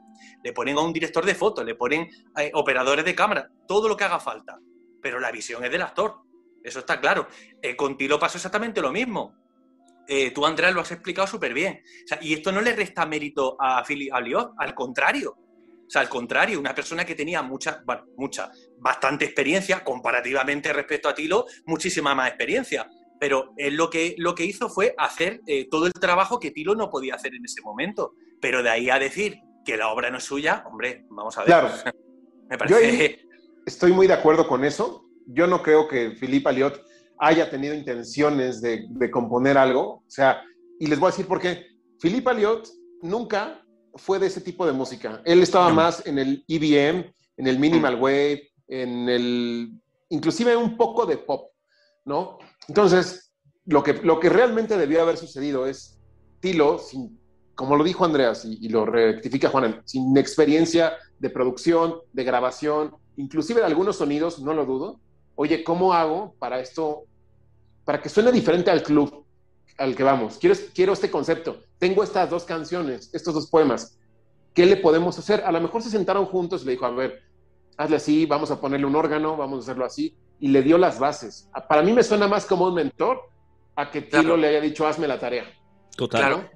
Muchas veces, muchas veces cuando se es tan joven a nivel, em, cuando se comienza una andadura artística y demás, eh, tú recurres a quien tiene a mano. Tú no eres tanto la persona que elige, sino que tú en tu ambiente, en tu contexto, eh, no sé, en los clubes a, los que vas, eh, pues conoces a tal persona que resulta que tiene X experiencia y tú dices, ah, vale, estupendo, y, te agarras a esa persona. Pero no eres tanto una persona que elija que voy a elegir este estudio o esto otro, no, no, no te pones a hacer algo así como un casting de gente, ¿no? porque no te lo puedes permitir, o sea, es, absolutamente impensable. O sea, tú, digamos, te nutres de lo que tienes más a mano. Eso es lo que ha debido pasar. Sí. Además, que es sentido común. Claro. Así es. Pues como es como, perdona, es, eh, como, por ejemplo, esto dicho por eh, Estelio Diamantopolo, que, que ya lo hablamos eh, cuando hicimos el programa, creo. Eh, hubo un momento que le, que, le dijo, em, bueno, este hombre que, que, tocaba el bajo, pero que lo tocaba de manera amateur. Y entonces Tilo necesitaba un bajista para, para actuaciones en vivo, para conciertos y demás. Y entonces fue el propio Estelio que dijo, ah, pues yo tengo un amigo ¿qué, tal? Y bueno, pues, pues ese amigo eh, eh, fue bajista de Lacrimosa eh, durante un tiempo. O sea, que no, no, no olvidemos que, este tipo de, de, dinámicas son muy humanas, muy naturales. Así es. Así es, así es. Y bueno, como adelanto también de lo que será la segunda temporada, hay un programa que se va a llamar Bulos, Chismes y muchas cosas que se dicen de Lacrimosa que a cada rato leemos, ¿no? Lo de Tilo trabajó en una fábrica, a Tilo lo expulsaron de la escuela por usar terciopelo. Este, Tilo se quiso suicidar porque Anne tuvo una hija con el guitarrista. Todo eso lo vamos a abordar en un programa. Entonces, esto nada más es una probadita, pero aquí eh, esta fan, pues, yo, creo que no es 100% mentirosa, yo creo que está polarizada en contra de Tilo Wolf por un tema personal, pero sí sabe cosas. Entonces, bueno, ya desglosamos esta, este rumor, que yo creo que, es lo que, a, la conclusión a la que llegamos. ¿Y qué les parece, Andreas, eh, si vemos un ejemplo de estos audios falsos que empezaron a, circular ahí eh, de clamor, ¿no? Que supuestamente ya eran los, los audios definitivos. Claro que sí. De hecho, pues me parece pertinente ya que tocamos el, el tema. Aquí sería bueno, podríamos analizar puntualmente eh, el inicio de Ceiling Note de la versión falsa. Y les voy a, vamos a ver cómo nos va con esto. Déjenme, yo busco en YouTube, porque los audios falsos hoy en día están en dos cuentas. Las dos de México. No lo dudo. Alcance tendencia. Qué bueno. Listo, señores. Yo voy a, voy a colocarlo aquí. Voy a compartirles pantalla y Venga. ustedes me dicen si les llega el audio. ¿Listo? Claro. Vamos a ver cómo nos va con esto. Estamos aquí. Esta. Deberían estar viendo YouTube. Ya está YouTube. Es así. Listo. Ahí perdonará el canal, pues que, pero estamos pues aquí en vivo. En vivo y pues se ve. Esta es la versión falsa de Silly Not.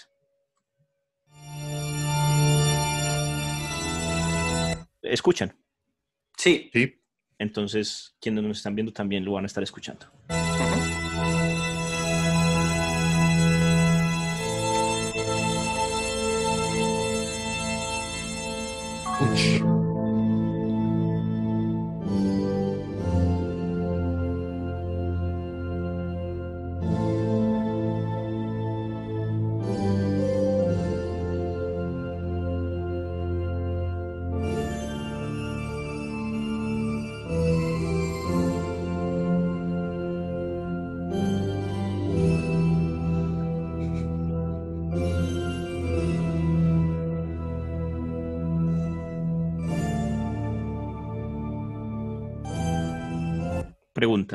Dejamos sonar completo o vamos comentando encima?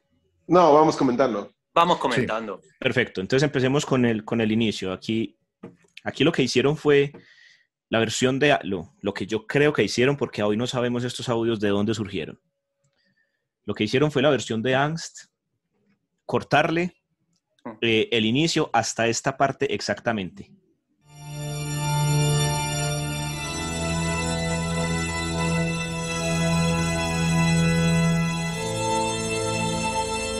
Además, es que eh, a nivel musical, compositivo, no sé, expresivo, no tiene ningún sentido empezar así, ¿no? Eso, es que es un Era inicio como- muy, como, muy ad hoc, como muy Sí, Pun. sí, sí, sí. pum. Y, y Sí. media res, que se dice, ¿no? Como ya ha empezado, ¿no? Sí, exacto. Hay algo, hay algo curioso y es que yo lo toco en el documental y ya se los voy a mostrar.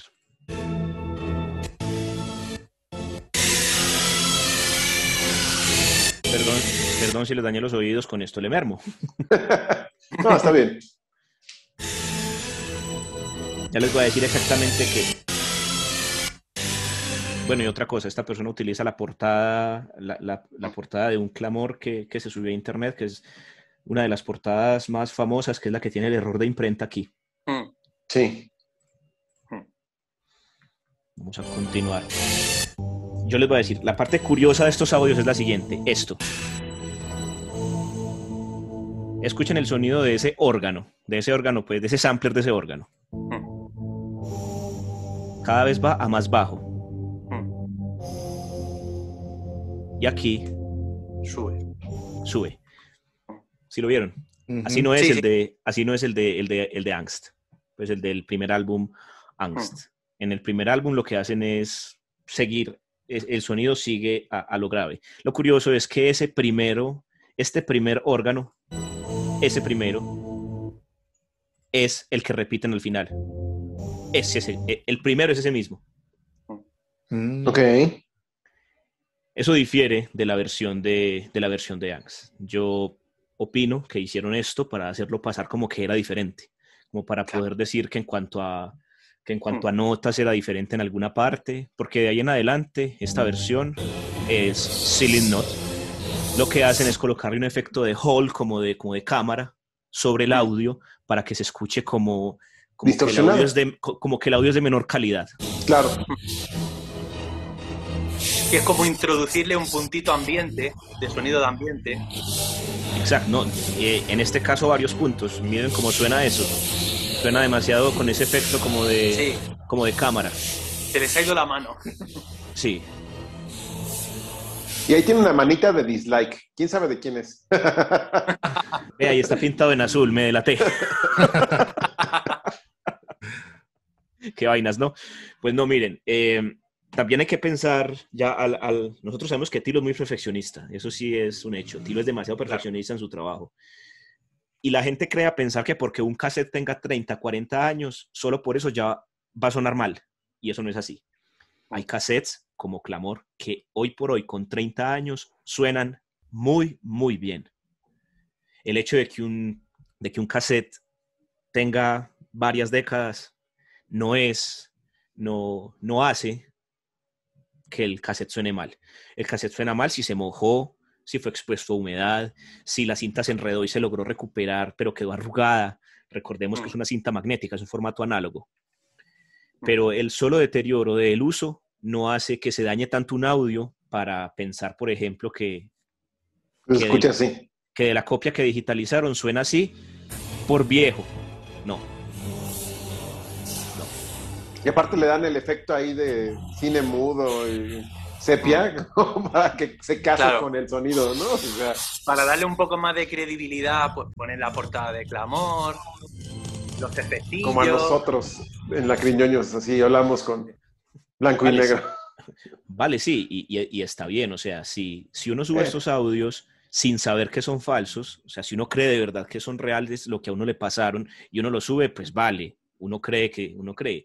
Pero ya hoy en día que se conocen los reales, que este tipo de material siga ahí, me parece que se presta para que los fans se confundan. Mm, Sí. Esto es Ceiling Note. Eh, Requiem es el mismo desde Clamor hasta hoy en día. Hmm. La única diferencia es cómo pueda sonar la cinta a cómo suena ya en, en Angst. Sabemos que de pronto la masterización para Angst fue más seria, pero la canción es la misma, la versión es la misma. Y de hecho, en el, en el histórico de canciones creadas por Lacrimosa, en la propia página oficial de Lacrimosa, si uno filtra por Requiem, solo existe una. Mientras, que, mientras que de Silent Not hay un montón, hay un montón. Que de hecho, con eso, con eso es que yo comienzo el documental, preguntando, venga, pero oficialmente hay datos de que, de, de que ese demo existe, y pues sí, esa es la prueba que yo utilizo, entrar al, al histórico de canciones de Lacrimosa en la página oficial y buscar que ahí mencionan Clamor MC. Hmm. Es que en la página oficial de Lacrimosa hace ya, yo creo que bastante años, eh, Clamor tenía una mayor presencia. Eh, creo recordar que hasta había una miniatura de la, de la portada, pero hablo de hace muchos años, de mucho. Porque claro, eh, a lo mejor hablamos de tres diseños de, de página anteriores al que hay, o cuatro tal vez pero ha ido como perdiendo protagonismo sí. con el paso de los años. Sí, no, finalmente, finalmente es, es el demo. Es, son, dos mm. son dos canciones que aparecieron mejoradas en otros álbumes. Mm. Bueno, menos Silent Not. Silent Not de Clamor solo existe en ese cassette, eso no existe en ninguna otra parte. Claro. Y vamos a poner Requiem, por ejemplo. Requiem sí es la misma en todas las versiones que existen. Entonces aquí también lo que hicieron fue eh, colocarle ese efecto como de, como de sala, muy, muy marcado. Eh, el efecto se llama reverb. Ah, es una reverberación. Exacto. Ah, listo. Aquí, aquí Carlos nos ilustra. Pero la canción sigue siendo, sigue siendo la misma.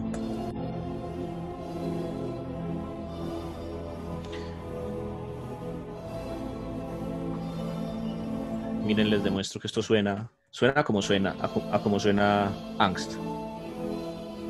Pongamos el, final curioso que, los trastorna a ustedes y, bien que lo comentaron en, el, en el video respectivo a, Requiem, de ese cambio de un Requiem con un final circense.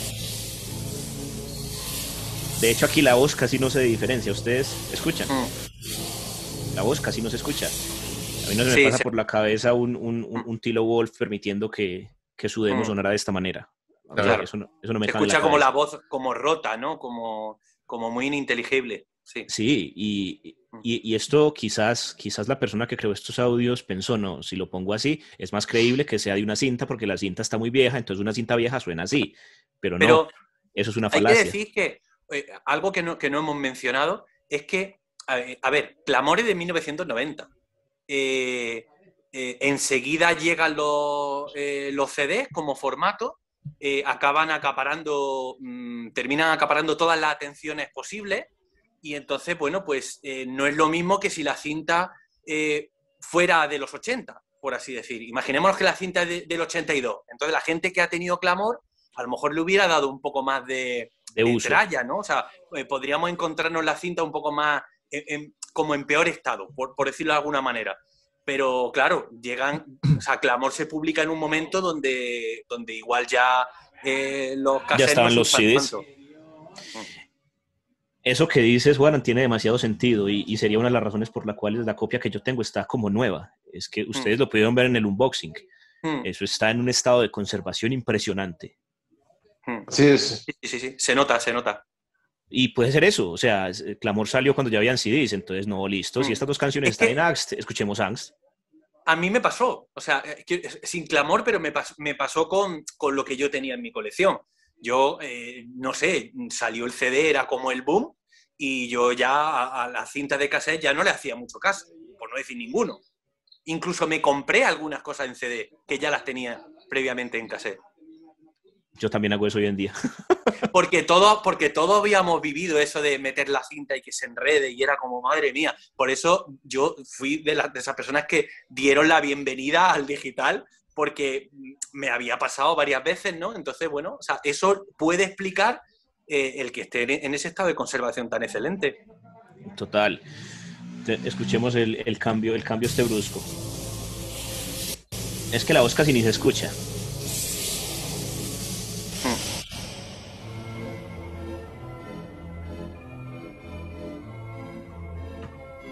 Totalmente, se oye como muy distorsionada y muy... Demasiado. Y bueno, compañeros, estos son los audios, estos son los audios que incluso a hoy hay personas que creen que son los audios reales de, de Clamor. El misterio va a seguir, no sabemos quién hizo esos audios. Yo me atrevería, pues siendo muy atrevido, a decir que eso fue en, tierra de, Gabriel y, Carlos. Sí, no lo dudaría, no lo dudaría. Es muy probable. Pero no voy a decir nada sobre este canal.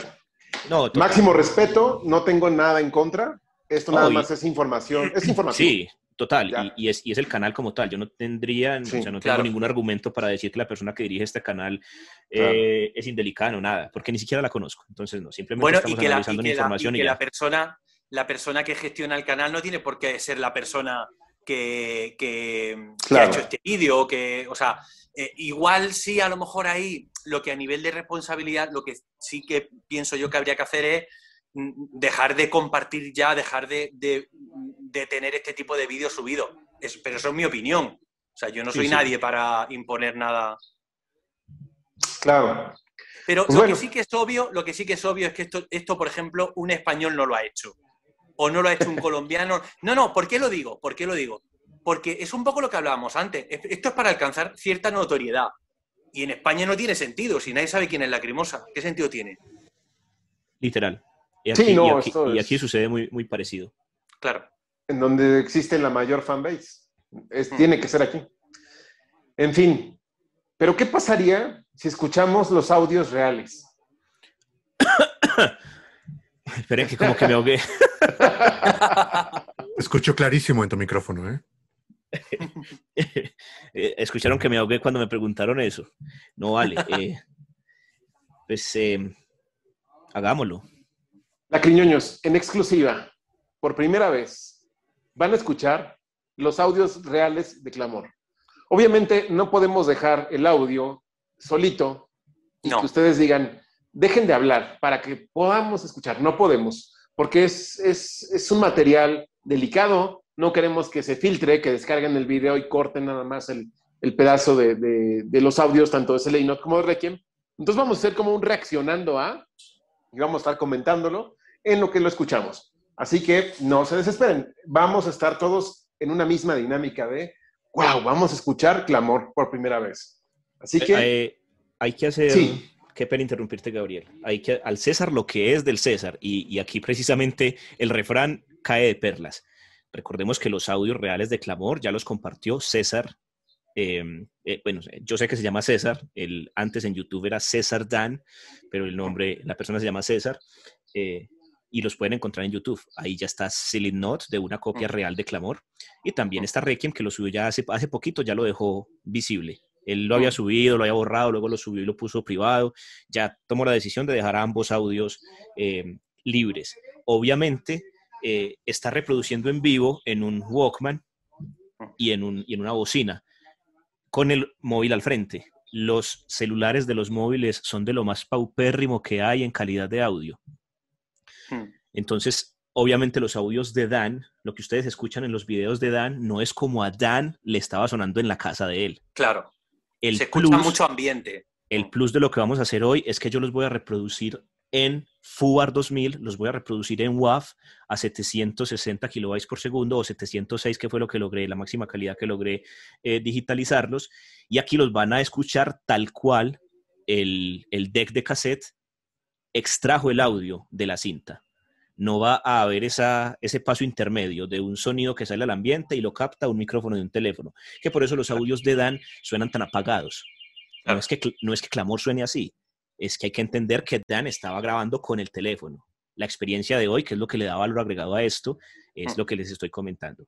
Pero hay que, o sea, hay que ser al César lo que es del César. Los primeros, la primera persona que subió a internet los audios de clamor que yo tenga conocimiento es el señor Dan. Eso no se lo podemos quitar. Ahí si quieren ir a ver, a escucharlos, pues vaya. Pero aquí van a, van a tener mejor calidad de sonido. Vale, vengan, yo entro a la carpeta de donde los, los descargué. Aprovechamos para darle las gracias a, Andrea, a Andreas Corelli porque esto, o sea, eh, esto mm, solamente puede ocurrir gracias a él, obviamente. Eh, no, es con mucho gusto. Ve, verdad, yo también traía por aquí una, unas viandas musicales. ¿Las, ¿Las compartimos antes de? Eh, como queráis. Como tú quieras. O lo dejamos, para, el, o lo dejamos para, el final. Para el final, sí, sí, sí. De una vez vamos a escuchar clamor, ya que estamos en el tenor.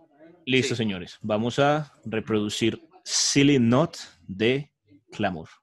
Hace 30 años esto fue grabado por allá en Basilea. Porque de hecho Sodoma y Gomorra estaba en Basilea. Y yo les voy a compartir, ya le pongo aquí pause para que no me pierdan nada. Y les voy a compartir pantalla. Voy a parar de compartir esta. Y esto, yo hice un curso eh, rápido aquí en Zoom en directo con ustedes porque yo no sabía manejar nada de esto. Compartir. Empezaron a ver un reproductor blanco y negro. Está cargando, sí, ahora sí. Listo. Perfecto. Aprovecho para recomendarle esto. Ustedes han visto que mis publicaciones en la Criñoños van muy de la mano de la audiofilia. Yo soy muy nerd en cuanto al audio. Y para, para, para, uno ser nerd en cuanto al audio, tiene que tener reproductores que le reproduzcan esos formatos de altísimas calidades de los que yo hablo en mis publicaciones. Les recomiendo Fubar 2000. Es gratis, es de código abierto. Si uno es lo suficientemente nerd y ñoño para saber programar, uno puede programar el reproductor como quiera, a, a libertad de uno. Yo lo utilizo tal cual, se lo dejan descargar a uno de la página. Fubar 2000 es este símbolo de este gatito. Este gatito como alienígena. Eso reproduce en audio lo que sea. Mejor dicho, FUAR 2000 es al audio como el VLC es al video. Ok. Aquí lo tienen. Vamos a empezar. Me dicen cómo. En 3, 2, 1, Not de clamor.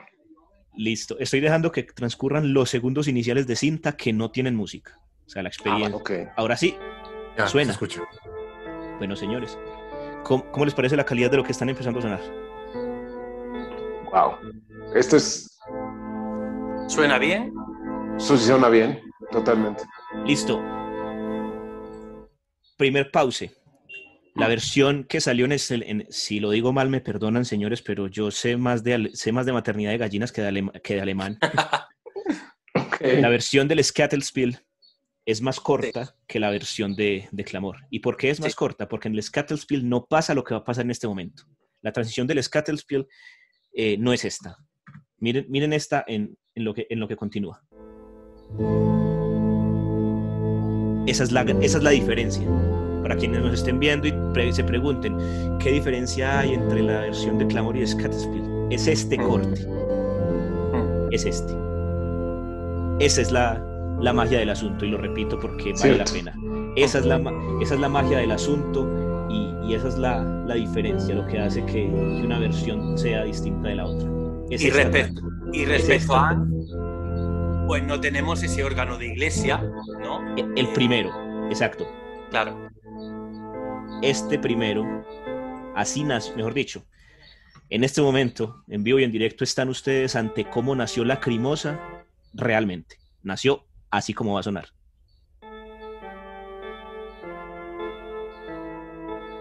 Estos, estos segundos que están escuchando en este momento son el verdadero nacimiento de la crimosa.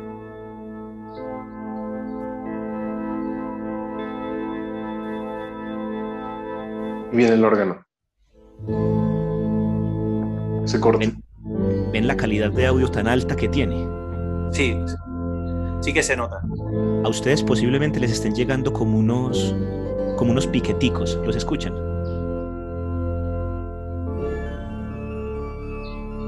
Sí, no, ¿eh? Escuchen más unos pajaritos que están aquí al lado. sí. Si les llegan, no, eh, no es que Clamor tenga esos errores. Mm. Eso se llama, se llama clipear y es cuando el procesador del computador está muy a tope, empieza a, a cortar recursos para las diferentes mm. funciones que se le están pidiendo. Entonces a veces mm. recorta procesamiento asignado a reproducción de audio y por eso se pueden escuchar esos clipsitos.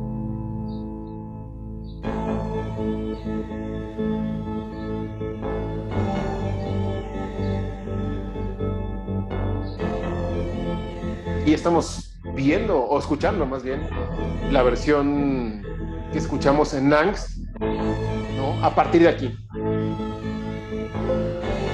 ya es muy, muy fiel de lo que hay en el CD. Exactamente. Mm. El hecho de que un cassette tenga 30 años no quiere decir a priori que va a sonar mal. Claro. Ahora que se oye a un mayor volumen, digamos, se- percibe muy bien la, la buena calidad. Sí, sí, sí, correcto. O sea, yo, yo, estoy- yo, eh, mi parte se está grabando con el iPhone, como siempre, y estoy escuchando con el iPhone y lo escucho, dentro de que es un móvil, lo escucho fenomenal, ¿eh? Miren ahí las, los, los órganos que van bajando. Miren que en ninguna parte sube otra vez. Sí, la escala siempre ha sido descendente, desde siempre. Listo. Siempre fue descendente. Y ahí entra Claro. el tilo de clamor. Escuchen.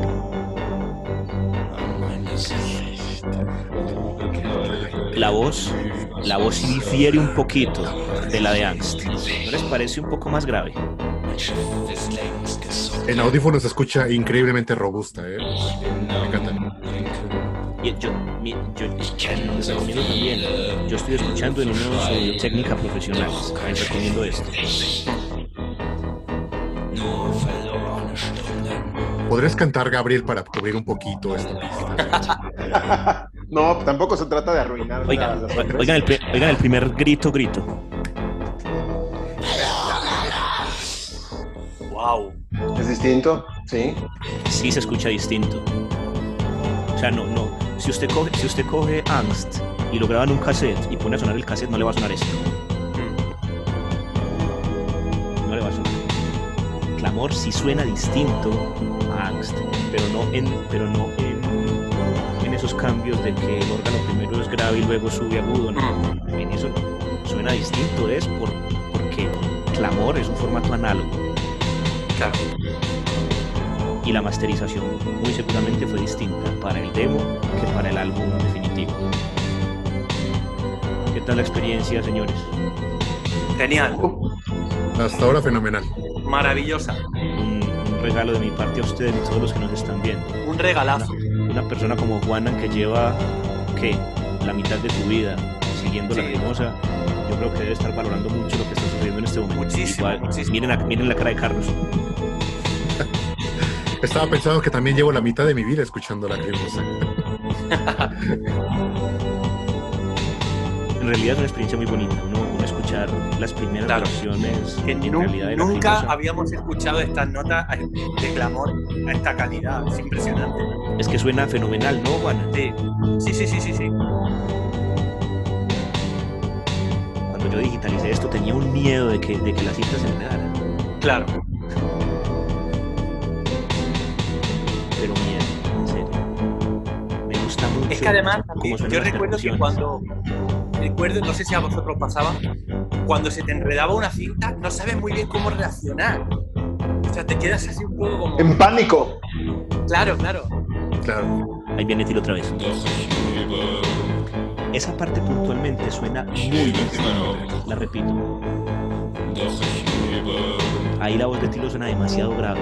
Sí, de verdad. Miren a Carlos. Sí, sí, sí. el.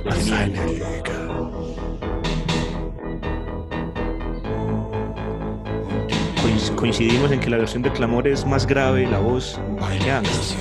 Mucho más grave. Ma- mucho más grave. Y miren que no es porque mi deck esté descalibrado y gire más despacio. Que en realidad, si, si el deck gira más despacio, todos los sonidos son más graves. Miren que la cadencia de la canción es la misma, la velocidad es la misma. Realmente la voz de Tilo aquí es más grave. Es algo, es algo, a- es algo a lo que nos tiene acostumbrados, ¿no? En versiones también lo hemos comprobado. Uy, no. eh, Como yo- hay algunas canciones. esto hay que eh, ese grito hay que repetirlo. Hay que repetirlo. Venga, Gabriel. Escuchar. Miren la cara de Gabriel.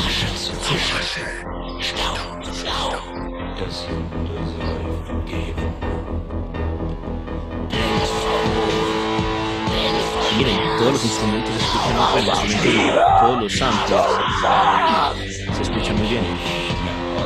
Porque en este álbum hay, me corrijo, en este álbum, en el demo y en Angst, cero instrumentos reales.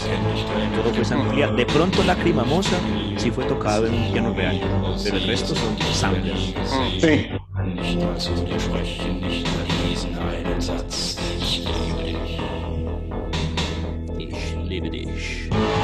Vaya primer tema de la crisis.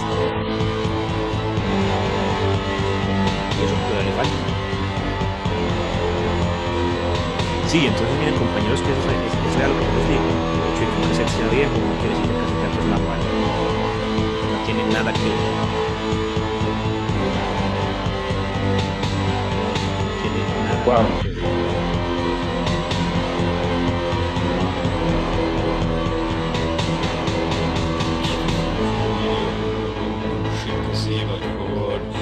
Sich in mein Grab und werfe mich den Sarg. Gemalte Bilder schmatzen nur, denn wer mal schon, was so hässlich ist. Wow. Qué pasada. Sí, sí, sí, es, es otro tilo. Es un tilo, incluso se me antoja, un poco cohibido al enfrentarse a la grabación. No, es, es un hecho, suena distinto. Esta, esta, Sí. esta canción suena distinto a la de Angst. Y no porque el cassette esté bien, no es Mm. por todos los años que tengan, en realidad, desde que se grabó, sonaba distinto. Mm. Porque la magia detrás de, por lo menos de la, de la copia que yo poseo, es la fidelidad que hoy en día conserva.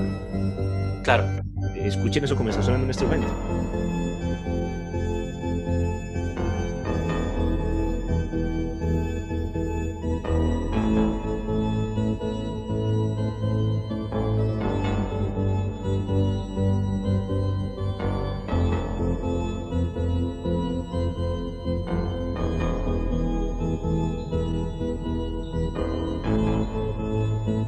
Que ese tan tan tan va a durar hasta hasta que casi se extingue la canción. Pónganle cuidado. A ver, ¿puedes regresarle tenés- tantito? Sí, claro. Unos segundos. Ay, Los que tenés micrófonos, Carlos, lo vas a escuchar mucho. ¿está diciendo algo, Tino? No, no.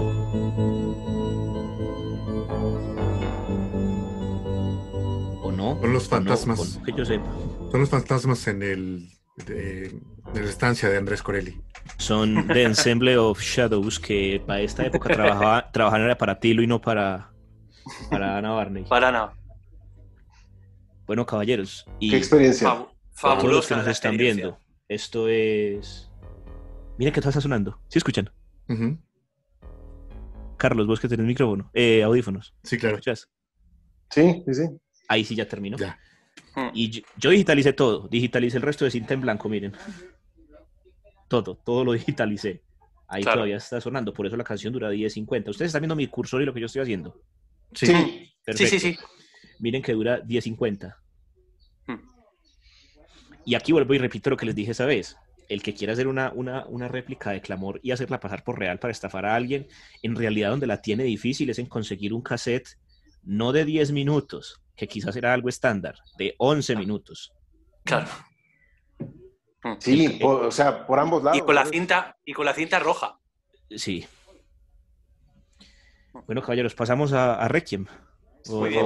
o- dejo, que, les- dejo que, les baje, que les baje un poquito las ansias. Yo creo que sí, tantito, al menos unos segundos, porque la verdad, eh, bueno, en, lo- en lo personal fue algo muy, muy eh, enriquecedor. Eh, no solamente, digamos, pudimos haber puesto eh, el, el audio de Angst, ¿no? De- de- del álbum Angst, eh, y lo cual habría sido eh, genial, ¿no? Maravilloso escucharlo y compartirlo con ustedes a, a distancia en estas, en estas eh, circunstancias, pero escuchar el, el audio de clamor, digo, eleva como 10 o 20 veces la experiencia y, y gracias Andreas por, por compartirlo. No, es con todo gusto, caballeros.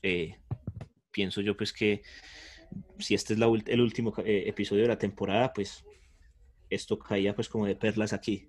que ustedes qué? Sí, Sí, sí, definitivamente. totalmente. Definitivamente, sí. Listo, caballeros. Eh, bueno, y, y también pues, hay, que ver que Requiem a, a Carlos no eh, le, le parece demasiado lúgubre, entonces Ah, lo esperemos que el hombre, esperemos que el hombre se... Es que Carlos me parece muy curioso, hermano, porque yo soy una persona muy, muy, muy amante de las tinieblas, artísticamente. Si hay algo que me ha hecho daño a mí son las tinieblas. Miren cómo estoy de ciego. esta miopía, me, esta miopía me, va, me va a dejar ciego del todo. Increíble.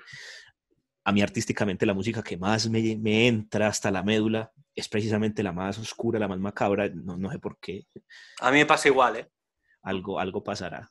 Entonces cuando Carlos dijo que le parecía muy, muy, muy, muy demasiado lúgubre, tétrico, no sé si utilizó el adjetivo tétrico, pero, pero sí como, como, como decadente, eh, Mm. Requiem, yo me puse a pensar, y yo es precisamente eso, es, es- ese fue lo, Claro. que me engan- lo que me enganchó a mí. Y es muy bacano, vamos a, vamos a experimentar Requiem de Clamor en este momento. Eh, ya vuelvo y les comparto, que como cerré el reproductor, debo volvérselo a Ujú. compartir. No te preocupes. A tu ritmo. Seguimos flipando con, con esta experiencia. Eh, eh, estáis, me perdonas, Juanan, si, si aporreo tu. ¿Cómo se debe pronunciar tu, tu lenguaje? ¿Está- ¿Estáis flipando? Estamos flipando, estamos flipando. Listo, ya otra vez veo en el fútbol. Sí, Sí, Listo, vamos a darle play. Esto se llama Lacrimosa Demo Angst MC, entre comillas, clamor. Hay que hacerle honor a las cosas como son. Clamor no se llama clamor, clamor se llama angst.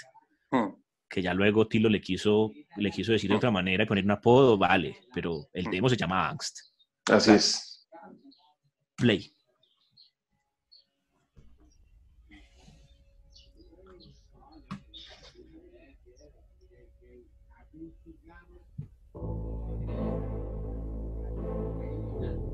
Ya empezó a sonar, ¿cierto?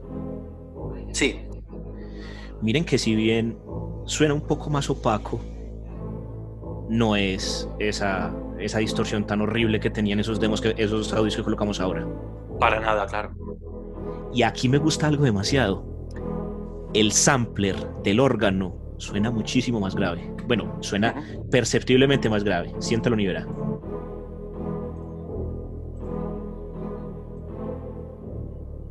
Suena muy grave, ¿no? Sí, Sí, Tal vez era la última nota a la izquierda, es decir, la más grave que tenía ese, Mm. ese sintetizador. se nota más pesado, ¿no?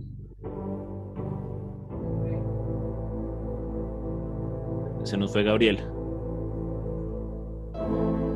Fue por el papel.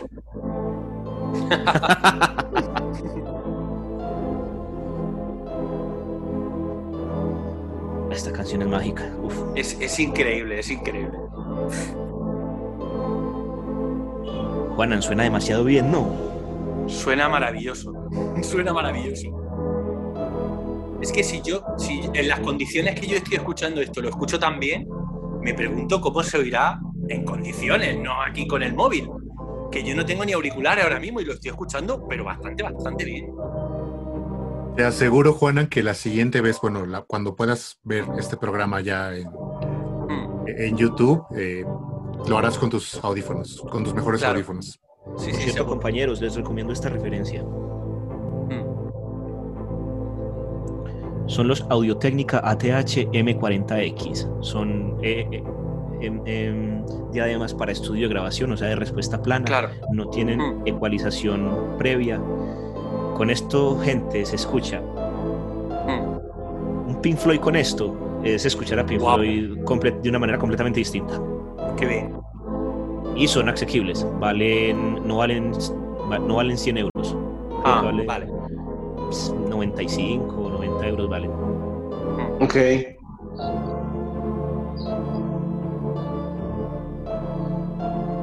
Dijiste M20X. M40 Carlos, 40X. son los ATH M40X Ya, ya los. ya de los- Audiotécnica. Claro. 2.500 pesos aquí en Amazon en México. mm. Son Es como buen- 100 Buen euros. precio Es buen precio. Sí, claro. para tener audio de calidad de monitores de estudio. Claro. al alcance de la mano, es un precio, de, eso es regalado. Ahí entra, va a entrar tiro, creo. Sí. Venga, Gabriel. als die Sonne den Intenta. No, no, no, mejor.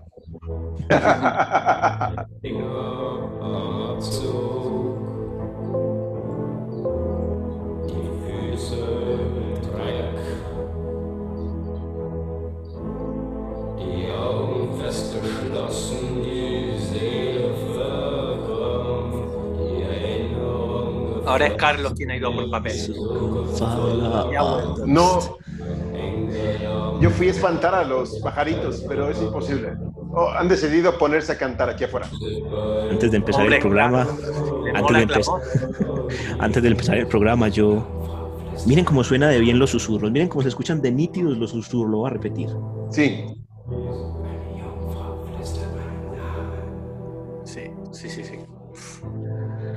Para esa distorsión tan tremenda que tenían esos audios falsos, esos los susurros no se escuchan. No, no, no. Nada que ver. Hoy antes de empezar el programa, yo dije yo, quizás hoy pase algo chévere en este programa, como siempre. Pues las dos veces que he participado con ustedes a mí ha sido muy genial. Me puse mi mejor alhaja. Ok.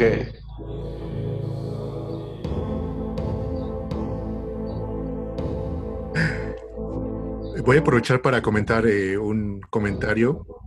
Mencionarles un comentario en el video que acabamos de ver en vivo de las eh, cintas eh, falsas en este canal. Una persona llamada Alan Wolf dice: El santo grial de todo amante y coleccionista de los artículos de nuestra amada lacrimosa. Hace rato no lo escuchaba, increíble. Suena muy bien y muy fiel a la que escuché hace unos años ya. Joder, Qué bárbaro. madre que- mía. Ahí, ahí, es- esto está para mitología. Yo creo que ya debe haber una mitología en torno a los inicios de la crimosa en México. No, uff. Uf. Ah, Gabriel se fue por sus audífonos. No, ya los traía. Nada Ah, más ok. que siempre uso uno, porque si me pongo los dos, eh, se hace un delay raro.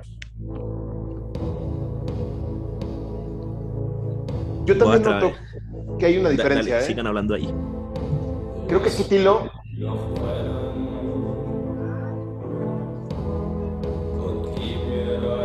¿Qué, qué has notado, Gabriel? es, es que es casi idéntica a la de Langs. Casi idéntica. Yo, yo noto alguna diferencia, pero, pero me resulta muy difícil de. Es, es inteligible, Juanan. Mm, Estas fueron las, las réplicas necesarias para la miniatura del documental. ¡Wow! Hice, hice nueve. Genial. Wow. Ok. ¿Y la calidad de imagen es, es similar a la del original? No, o sea, se, se pierde porque finalmente esto es una impresión del- de- del escaneado. Pero se puede leer. Ah, otra cosa, yo tengo, yo tengo la carátula, la foto, una foto grande de la carátula de Clamor firmada por, por Tilo. Y estas son Mm. réplicas de esa carátula firmada. Una, para cada, una para cada réplica. Miren aquí cómo, miren cómo se ve. mm. Se ve bastante bien. Sí, o sea, los cassettes son cassettes en blanco, no tienen, no tienen nada. Yo lo hice simplemente, bueno, solo uno. Hay uno que sí, que sí inclusive tiene las etiquetas. Este sí tiene los audios que están escuchando en Mm. él, pero esta es una réplica, pues. Claro. ¿Esa cuánto cuesta? Claro. no, eh, de, de hecho, eh, de hecho esta es en la que lo escucho permanentemente.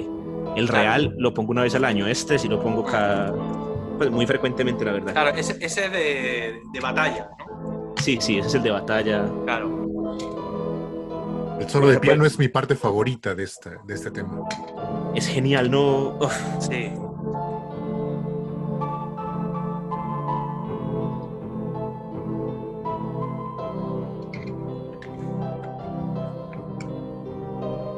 Este es el de eh, la página que vimos. De aquí salieron esos audios.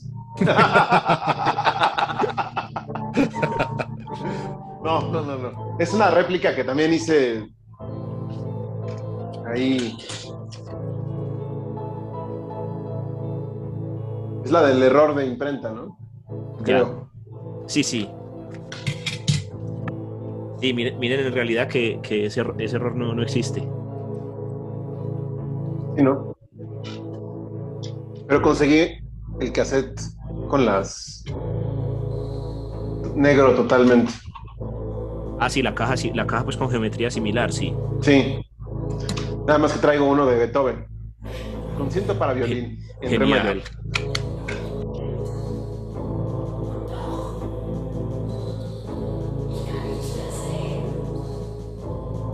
Era la parte con la que yo no podía, eh, la primera vez que escuché Requiem. Esa desesperación a la que me llevaba, la verdad no fue, no fue fácil de digerir. Ya. Pero eso es porque eres un blando.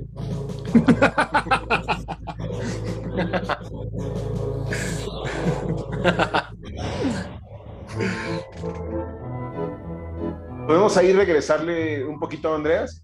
Claro, hombre.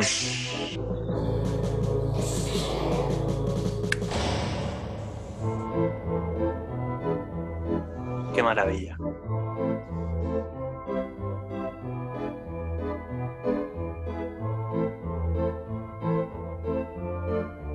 Wow.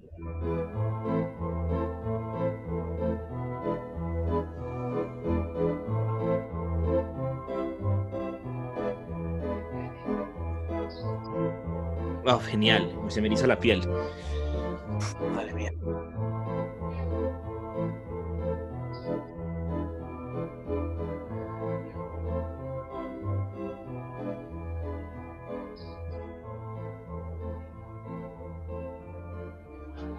Y todo esto siendo Tilo tan tremendamente joven, ¿eh?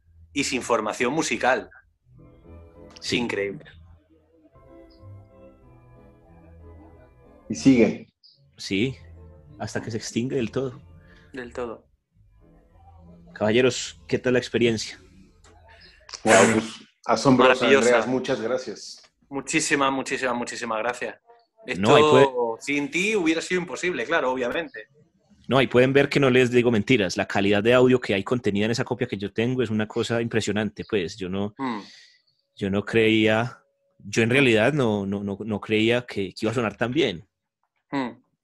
Y, y, Pero, pues, bueno, oh, sorpresa. menos mal. Menos Mm. mal. Ese es un argumento para los detractores. Ustedes podrán creer que yo me he ganado haters solo por el hecho de tener ese cassette. Claro. Lógico. Por, y más por de envi- aquí. por envidia.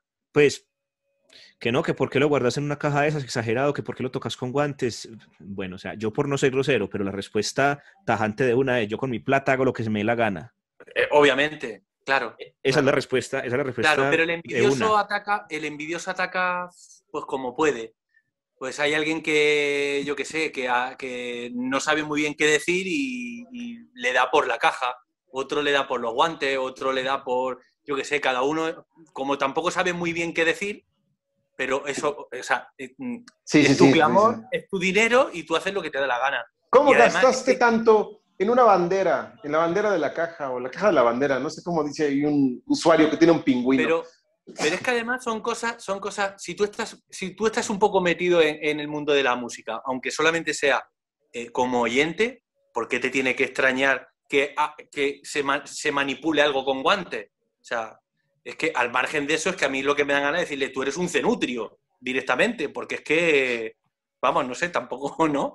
Manejar guantes y música, Pues sí.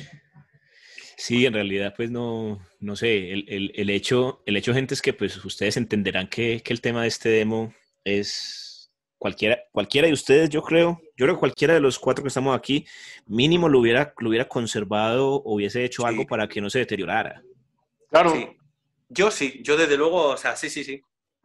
Entonces, Yo hubiera no, hecho algo, no, no sé muy bien qué, pero yo hubiera hecho algo, claro. es algo muy, es algo muy, muy natural y me agrada haber compartido hoy con ustedes, con ustedes esto. Yo no, yo no había liberado esos audios. Lo que sí es un hecho es que es la primera vez que los audios de esta copia eh, son transmitidos en internet. Eso, Mm. eso sí es inédito. Eso no, no había sucedido, no había sucedido Claro. nunca. Hay algo importante respecto a que yo lo quiero comentar Mm. y es lo siguiente. Para eso voy a dar un ejemplo de un álbum que voy a que ahorita les voy a recomendar cuando, me, cuando le abramos paso, pues como las recomendaciones varias. Si vos buscas Songs of Moors and Misty Fields de Imperium y lo sonas en una grabadora desde este CD, vas a estar escuchando exactamente lo mismo que si te vas para Bandcamp, lo compras, lo descargas en WAV y lo escuchas. Vas a estar exactamente escuchando lo mismo. Hmm. Ahora, si escuchas el álbum en CD en una grabadora y te vas para Spotify, vas a estar escuchando exactamente lo mismo, solo que en Spotify máximo vas a tener MP3 a 320 kilobytes por segundo. Claro. Con un vinilo no pasa de esa manera ni con un cassette. Y Juanan, que, que es veterano del tema de los formatos de, de almacenamiento, sabe- podrá desmentirme o afirmar lo que voy a, o, o- o- o dar fe de lo que voy a decir. El formato análogo es distinto al formato digital.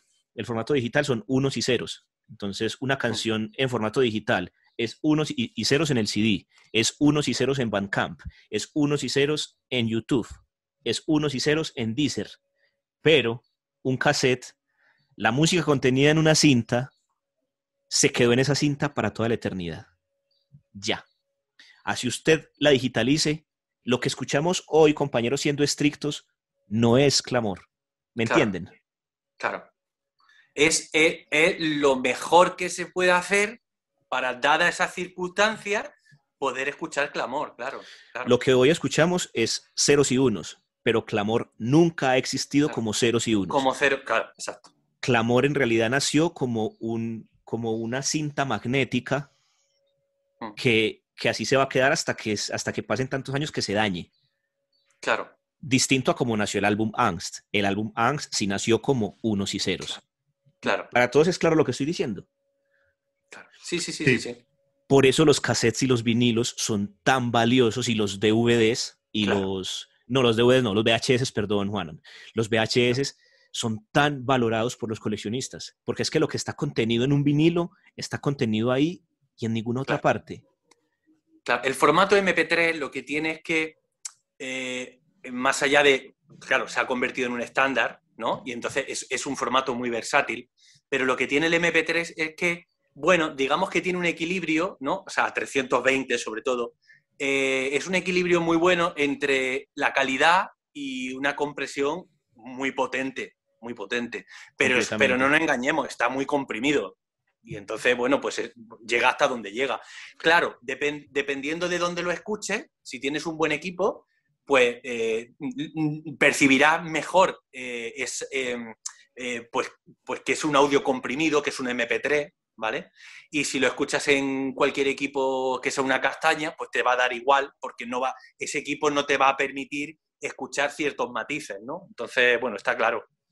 Entonces, respecto a los demos de las agrupaciones que los sacaron muy caseramente en cassette, Hmm. está esa magia.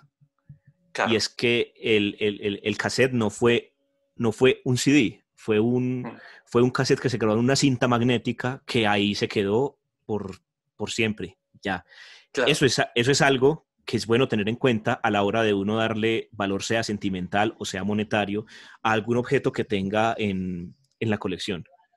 claro. Es mucho más valioso tener una versión de un demo en cassette que la misma versión del demo en digital claro. porque Sí. en digi- en- en- creo que ya entendieron a lo que me refiero, pues es obvio que ya Mm. entendieron. Eso es importante mencionarlo, gente, porque si vamos a ser estrictos al nivel, al, al nivel de melomanía eh, alto, digitalizar clamor es ya no tener clamor. Claro. Claro. Sí, sí, sí, de acuerdo. Sí, sí. Es que clamor existe en cinta. Y ya. Eh, Ya. esa- exacto. A partir de ahí ya, pues podemos hacer, eh, dependiendo de, de la estrategia, o sea, pues siempre será mejor en WAV que en MP3. Pero ninguno de los dos es clamor al 100%. Eso está Exacto. claro. Claro. Eh, ¿para, para qué digo esto? Para que la gente que tenga colecciones en cassette, que tenga colecciones en vinilo, que tenga cosas en vinilo, no crean que son cosas viejas que valen menos que un CD. claro. No, no, no. A la luz del coleccionismo y de la, y de, y de- y de la exclusividad de, los, de la información que se tiene, los formatos análogos siempre van a tener más valor que los formatos Mm. digitales. Eso es, Claro. eso es importante dejarlo, Sí, dejarlo claro. Eso va a ocurrir siempre. sobre todo ahora con la coleccionismo cultura del siempre. Perdón, Juan. No, iba a decir que eso dentro del mundo del coleccionismo va a ocurrir siempre. Y sobre todo, digo que, que o reafirmo, que ahorita la cultura del vinil es enorme. Está regresando de una manera brutal. Claro. Y qué bueno, porque se, se escucha mejor, se aprecia mejor la, la música. Y tiene un cierto grado de magia el hecho de iniciar la- Sí. la- el, el vinil, escuchar el... Es más la especial. música. Claro, Completa, completamente caballeros. así es. Pues bueno, antes de irnos, Andreas nos tiene unas recomendaciones musicales. También a la gente de, que nos sigue en el grupo eh, le gusta conocer qué escuchamos, qué recomendaciones hay. Eh, si, si Juanan, Carlos, también tienen alguna recomendación, adelante. Vamos a empezar con nuestro invitado, Andreas. Eh, ¿Les parece si hoy hacemos un plus, ya que aprendimos cómo transmitir audio desde aquí o desde cualquiera y ponemos pequeños fragmentos de lo que les estoy recomendando? Adelante. Excelente. Venga, Perfecto, entonces vengan, déjenme buscar a ver cómo, cómo me invento por aquí, si lo pongo, en, si si lo pongo desde Spotify o, o desde cuál.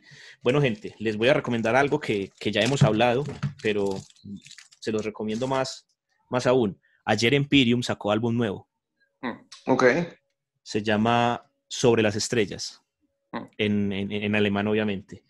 Empirium es una de mis agrupaciones eh, favoritas. Aquí tengo un álbum como ejemplo que es el Songs of Moors and Misty Fields, que es de 1997. Esta, esta agrupación tiene un romanticismo, o sea, es, nacieron como un black metal melódico con unas influencias del romanticismo alemán demasiado, demasiado fuertes. Las canciones de esta gente son pu- puros poemas, unos poemas bellísimos. Les recomiendo mucho Empirium a toda la gente que nos está viendo. Denle la oportunidad de, de sumergirse en, en lo que esta gente creó. Lo pueden encontrar en Spotify, lo pueden encontrar en Bandcamp o lo pueden comprar en material original en Prophecy Productions. Yo traía ahí para recomendarles el segundo álbum y este EP que se llama El Molino. Ok. Se los recomiendo. Empirium es una cosa bonita. Les voy a poner un fragmento de Empirium.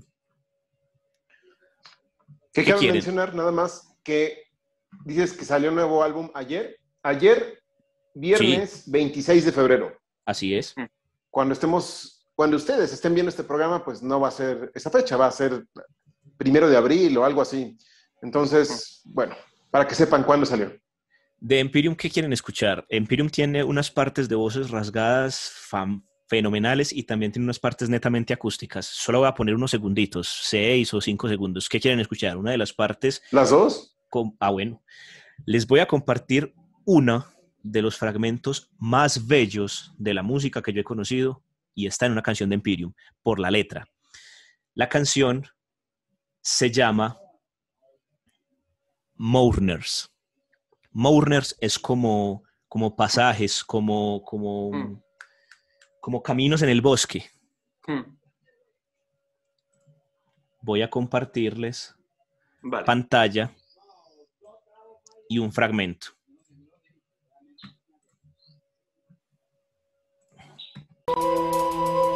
¿Está sonando? Ya. Sí. Listo. Vamos a buscar la parte exacta de lo que les quiero compartir.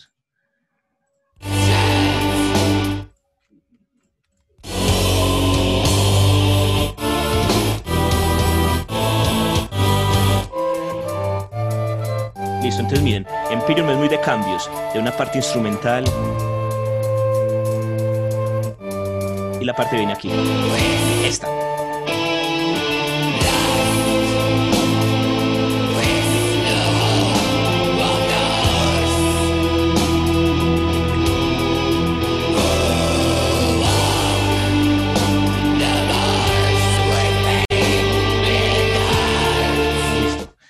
Ahí dijeron, Lost is the hope of those who walk the moors with pain in heart.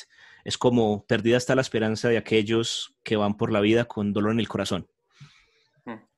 Este álbum, Songs of Moors on Misty Fields, está muy dedicado a esa, a esa conexión con la naturaleza y con la vida y como a esa manera profunda que uno, que uno puede experimentar cuando, cuando siente conexión con el arte. A eso está dedicado, dedicado este álbum. Y les voy a mostrar una de las partes instrumentales, que es un piano bellísimo, en una canción que se llama El dolor del amante.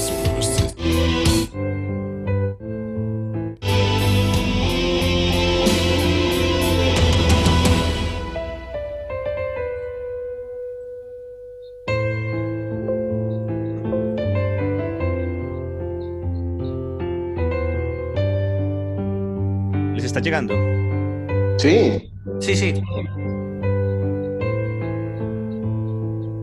Estamos en pleno dolor del amante. Sí. Esa canción es uff, genial. Esto es una abrebocas de Empyreum para todos los que nos están viendo y para ustedes, compañeros, por si quieren adentrarse en, el. Recuerdo que tenías, que, que tú subiste en tu canal un vídeo del álbum que vemos abajo, que con una canción súper chula, lo que pasa es que no me acuerdo ahora mismo el nombre de la canción. Eh, no sé si recordarás ese vídeo que subiste. Creo que en vinilo, creo que lo pusiste en vinilo, ¿puede ser? de este álbum. De sí, este de ese álbum. hay creo un- que la, canción se llama de El Anhelo, The Yearning. Exacto, exacto. Ah, esa canción es. Súper chula. Uf, y tiene, y tiene una letra bellísima. Sí. Eh, ¿dónde, está la, ¿Dónde está la lengua que ha de derretir el hielo? Es muy bonito. Mm. Muy, muy, muy chévere. Este es el primer Mm. álbum de Empyreum, A Winter Sunset. Este es el segundo, que para, para mí es el mejor. Y de ahí para adelante hasta que sacaron ayer, que es Por encima de las estrellas. ¿Es el tercero, el tercero o el cuarto? Ese es, ya va- vamos a ver. Uno, tiene- dos, tres, cuatro. Esto es una recopilación, no cuenta como álbum. Sí. Sí. Cinco, seis. Es el sexto Ah, álbum. vale, sexto, el sexto álbum. Les, Vale. recomiendo, les recomiendo bastante, bastante. Otra Qué preciosa la portada, por cierto. Es muy bonita. Muy Otra recomendación que les hago que no está en Spotify es Waral. Mm. Ok. Es Waral. Eh, les voy a compartir un fragmentico, en este caso, de, o vamos a ver si sí está, Waral, pero no está oficial subido por los artistas. Si está, Mm. no está subido por los artistas, está subido por eh, fans. Es que les quiero poner una canción que se llama Eterno en mí para que, para que miren un fragmento uf, de una cosa brutal. Entonces, venga, paremos aquí, abrámonos un YouTube, pongamos Eterno en mí. Guara, Guara desde Chile. ¿Lo han escuchado alguna vez? No. No. Vale, les voy a compartir. Eh, déjenme compartirles pantalla. Carlos, a ti que las cosas así como ah, eh, eh, lo que decías de, de Requiem, quizás esta te, te impresione aún más. Venga. Si no me equivoco, lo comentaste en el último programa, ¿no? Este, Uy, no, no, no, que es esta publicidad. Adiós. Sí, sí, sí, Carlos, yo lo, lo comenté en el programa pasado. Hoy les quiero compartir un fragmento antes de que terminemos. Están viendo aquí un tráiler forzado de, de YouTube. Perfecto. Ya les voy a, a decir, a mostrar la parte. Están escuchando una guitarra muy andina. Sí. La magia de Guaral es eso, que es una combinación de la música andina suramericana con, con un doom metal, pues, pero uf, les voy a mostrar aquí una cosa. Listo, aquí comienza. Eterno en mí es una canción dedicada a la muerte de un familiar de los artistas. Por eso el nombre, Eterno en mí. Quiero que escuchen la instrumentación y principalmente la voz. ¿Les está llegando? Sí. Es en español. Y ahí están los subtítulos.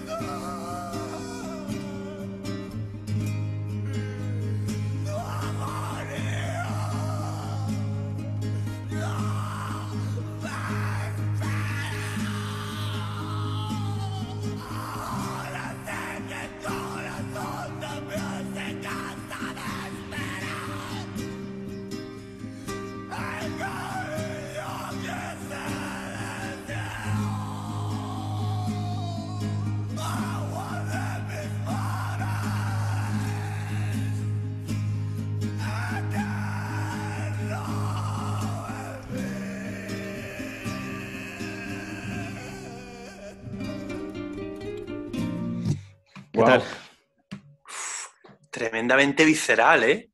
¿Sí o no? O sea, es tremendo, es desgarrador. Les, recomiendo sí. mucho Waral. Es una música crudo. muy, muy, muy dolorosa, compañeros. Mm, Demasiado.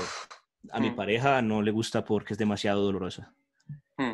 Solamente existen dos álbumes de, de Waral. Existe Lamentos a Poema Muerto, que es de donde sale la canción Eterno en mí, y el primer Ajá. álbum de Waral, que se llama Los Sonidos del Dolor, Sounds of Pain. ¿Y, y ellos de, dó- de dónde son?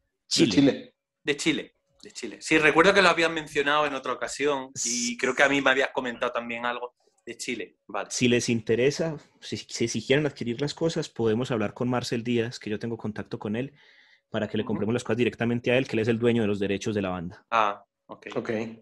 ¿Listo? Mm. Por si les- Muchas gracias, si ¿eh? Ese- esta última, uf, Impresionante. Y, por último, les quiero compartir un proyecto en solitario de uno de los miembros de Nachtreich.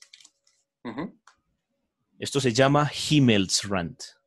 ok, sí, Himmelsrand es, es, es solo instrumental, pero les quiero, les quiero mostrar algo bonito, bonito.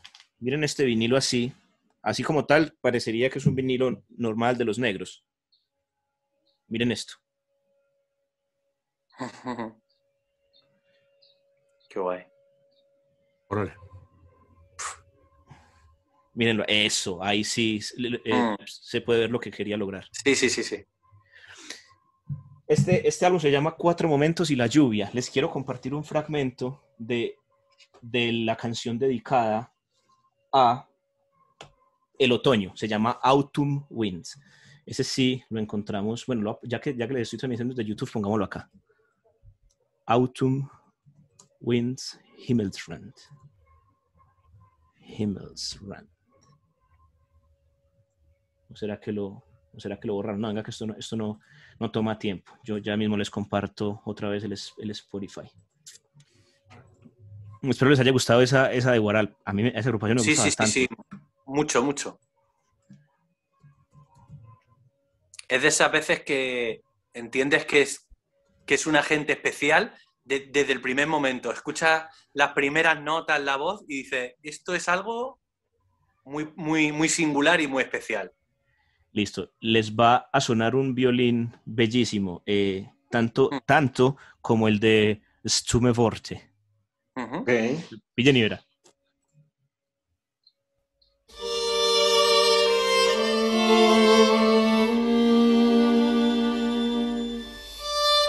¿Les está llegando? Sí, Sí, sí, Perfecto. Les quiero compartir es el interludio de la canción. se oye muy bien.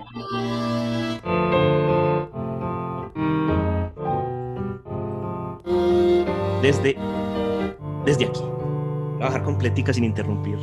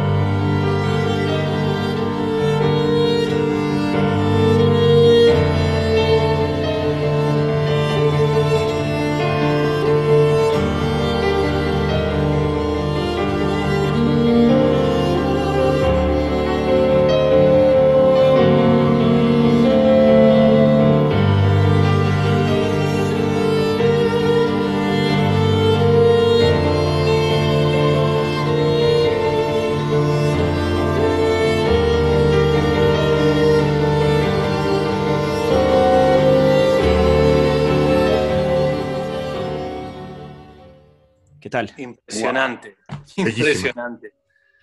Y entonces Es que es eh, eh, en este proyecto momento paralelo de uno de ellos, de me voy allá a, a descargar esto. Sí, es, es el proyecto de Peter Holsagen. el que me Ah, regaló, el que me regaló la impresión de prueba del Through Builder, pero nunca llegó aquí a mi casa, Mm, desafortunadamente.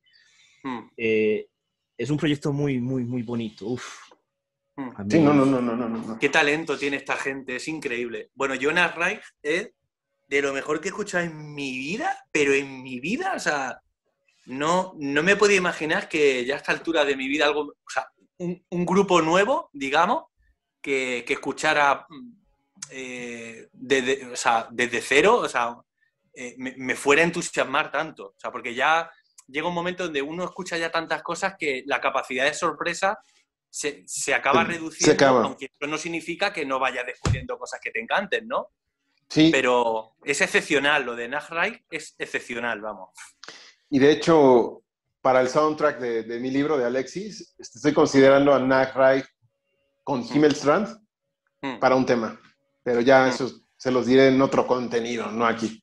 Qué bueno. No, mira, eh, ¿por qué les traigo como estas, como estas recomendaciones, gente? O sea, esto podría parecer pretencioso, que uno esté, que uno esté contando cosas como tan íntimas de uno, como la música que más le llega y toda la cosa, pero no, nada más alejado de la realidad que sea, que sea con la intención de uno, no sé, eh, conseguir notoriedad y eso, porque partamos de algo. Estas cosas las conoce muy poquita gente.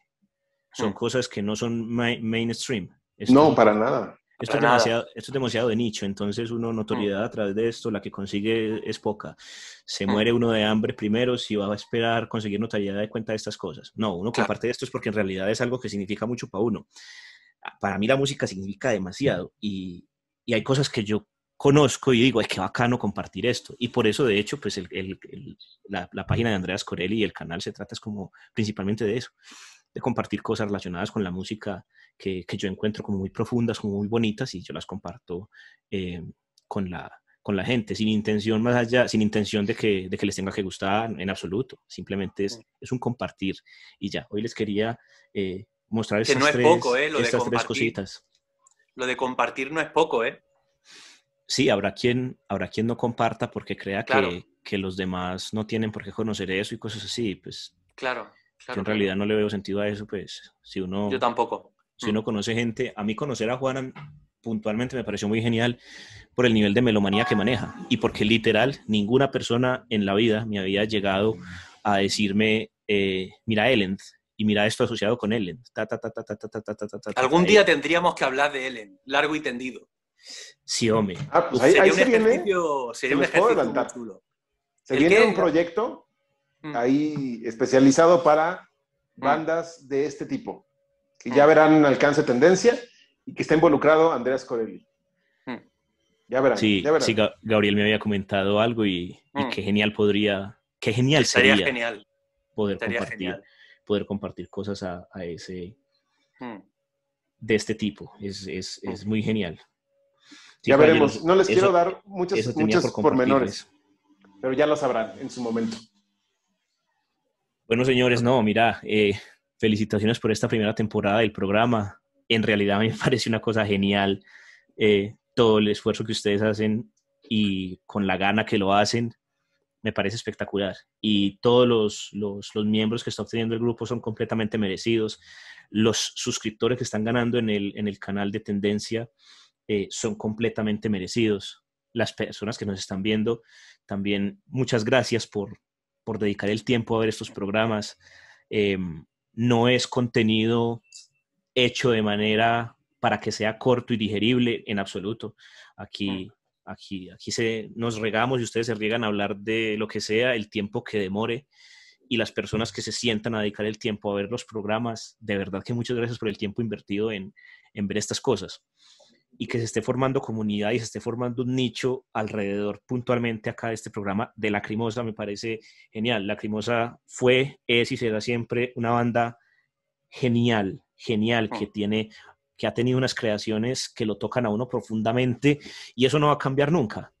Uno puede conocer de ahora en adelante mucho, mucha más música de lo que conocía antes cuando, cuando escuchaba tanto Lacrimosa puntualmente yo, pero yo vuelvo y escucho canciones de Lacrimosa puntuales y es como si la estuviera escuchando cuando era adolescente. Siento Ujú. exactamente lo mismo. Mm.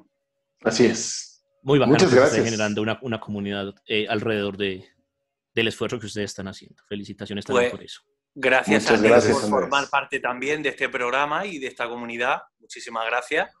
Y por, o sea, por las dos veces que te has pasado, espero que haya más veces en el futuro.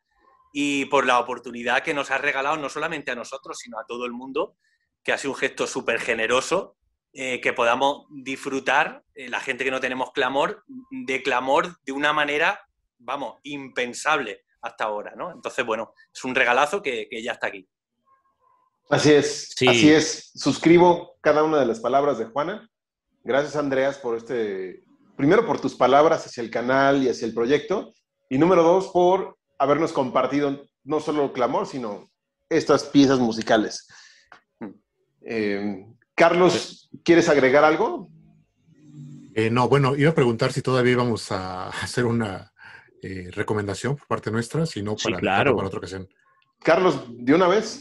Bueno, Claro, claro, obviamente claro. No, no estamos preparados, creo que a menos a mí no, no me habían dicho, pero aprovechando que tenía por aquí mis discos, quiero hacer una, una recomendación de una banda que es más bien un dueto, mm, si no me equivoco, son austriacos.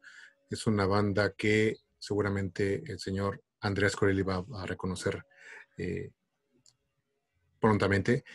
Es un proyecto de black metal melódico que se apoya de la mitología del señor J.R.R. Tolkien para hacer música, inspirándose básicamente en ella.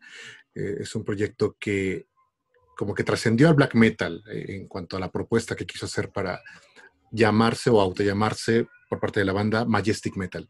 Este, esta banda de la que hablo se llama Summoning y tiene una Mm. buena cantidad de discos. Eh, por si pueden verlo, creo que ahí. Ok. Hay un álbum como este de 1999, si no me equivoco, de nombre Strong- eh, Stronghold. Stronghold. Fortaleza. Exactamente. Y es una, una- un proyecto, les comento, de, de- de dos eh, integrantes principalmente, que con voces guturales evocan de una manera tremenda hacia lo que es la Tierra Media, particularmente en sus, en sus eh, terrenos más oscuros, ¿no? En Mordor. Entonces, por supuesto, Mordor y este, derivados. Y es una banda que siempre, siempre recomiendo porque pues no es tan conocida como debería. Últimamente lo ha sido más, obviamente, gracias a medios digitales, a muchas plataformas. Yo no uso Spotify y, y- y- similares, realmente solamente me, me en YouTube y sé que ahí están sin, sin problema, ¿eh? por si los quieren buscar. Obviamente lo ideal sería que pudieran conseguir eh, material físico, pero eh, los dejo ahí para que, co- como una invitación para que se acerquen a este, a este proyecto. La verdad es que es de mis, de mis bandas favoritas, les repito, y realmente sus canciones no tienen ningún desperdicio. Hay una en particular que quiero recomendar, al menos para abrirse un poquito camino, que se llama Like Some Snow White Marble Eyes. Y, y hago mención a esta en, específico porque recordarán esta escena en la primera película de El Señor de los Anillos, en la que, bueno, ya está, a esta altura no debe ser un spoiler, ¿verdad? Cuando Gandalf, Gandalf cae a, eh, jalado por el Balrog. Posteriormente a eso viene una escena muy triste en la que Frodo y compañía pues se deshacen en llanto sabiendo que habían perdido eh, para siempre a su, a su gran amigo, ¿no? Y la música, bueno, eh, eh, lo que musicaliza este, esta escena es algo de verdad sublime. Y encontré una similitud que un amigo diría que es una sincronía, porque en esta canción que les recomiendo se ocupa la misma, la misma, este, las- los mismos acordes para un tema que, por cierto, dista mucho en género, obviamente, eh, en un género como el black metal, este, a lo que hizo también eh, Howard Shore, ¿no? Entonces está muy interesante. Ahorita si tuviera los medios se los pondría rápidamente para hacer la comparativa, pero este, la, pueden usar, la pueden usar ustedes en casa sin ningún problema y verán cómo esta parte eh, que se musicalizó en esta escena eh, con estos acordes son los mismos que también tiene este tema del cual les mencioné. Lo repito, Like Some Snow White Marble Eyes, del disco Stronghold de Summoning. Ok. Pues yo, si me permití, voy a hacer un- un- rápidamente una doble recomendación. Una vinculada con la recomendación de Carlos, que es que la gente escuche eh, esa banda tan curiosa que es eh, Die Verwandten Kinder Evas, que tiene relación con esa banda. Pero la que yo quiero hacer, que me ha venido un poco a la cabeza ahora, pero bueno, es, esa es uno de mis álbumes favoritos eh, de la historia de la música, entonces, bueno, no, no es difícil que me venga a la cabeza. Recomiendo eh, el que yo creo que es el mejor álbum probablemente de Get Serven, eh, que es el álbum que no tiene título. Eh, se conoce como Das Blau Album, el álbum azul, pero que realmente no tiene título. Otras veces lo podemos encontrar como Get Serven, sin más. Eh, es una obra súper vanguardista, mm, oscurísima, con voces de Gitain Demon haciendo también una colaboración con Osvald Henke y lo recomiendo pero encarecidamente. No es para, todo, para todos los paladares, pero para la gente que le guste la, mm, eh, la música oscura eh, y, la, y la música alemana con, eh, digamos, vinculación con el nuevo arte de la muerte alemán y demás, es un álbum imprescindible. Ahí lo dejo. Muchas gracias, Juanan. Gran recomendación la de Die Verbrannten Kinder Evas. Me gusta mucho el proyecto. Cristina Crustal es una gran cantante. eh, en fin, sí, suscribo. Y yo les quiero recomendar un trío italiano eh, que se llama Ashram. Es una banda que no tiene nada de metal. Es, es un trío que hace música muy, muy melancólica. Eh, les voy a poner un fragmento aquí con mi micrófono. A ver qué tal se escucha. Me dicen si, si se puede. ¿Se escuchan? Sí. Ya no. No, Ah. Ahora sí, Ahora sí, ahora sí. ahora no. Ahora sí.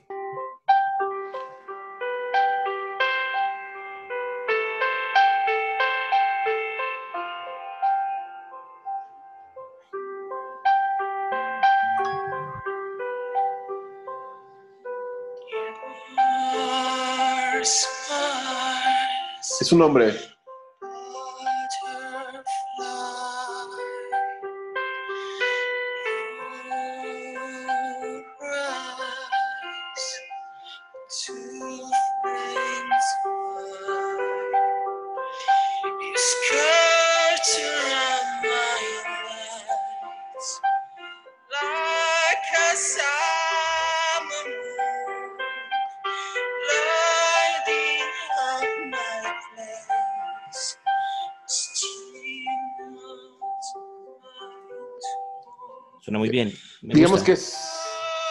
Género. Otra música por descubrir.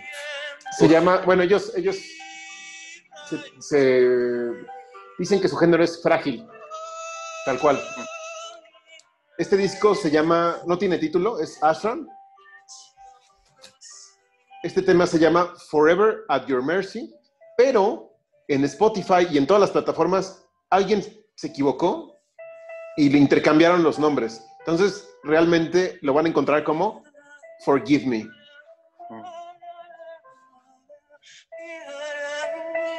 Me gusta. Me Mm. gusta. Suena muy bueno. Ese violín. Bueno, ahí se los dejo. Vayan a buscarlo. Es un tema, digo, el disco entero es fabuloso. Toda su discografía no tiene ningún desperdicio.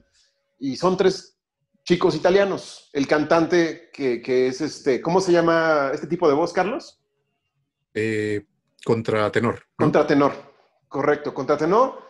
Que él toca la guitarra. Tenemos un violinista y un pianista. Nada más. No, no recurren a, a otros instrumentos. De repente meten un contrabajo, pero es este, una banda que se las recomiendo ampliamente. ¿Vale? Pues bueno, hasta aquí hemos hecho, yo creo, un, un programa muy variado con eh, tenemos de todo. Tenemos anécdotas, tenemos este, remembranza de lo que es la primera temporada, ex- exclusivas, invitado fabuloso, eh, recomendaciones fabulosas, eh, chismecito, ¿no? O sea, tuvimos de todo, ¿no?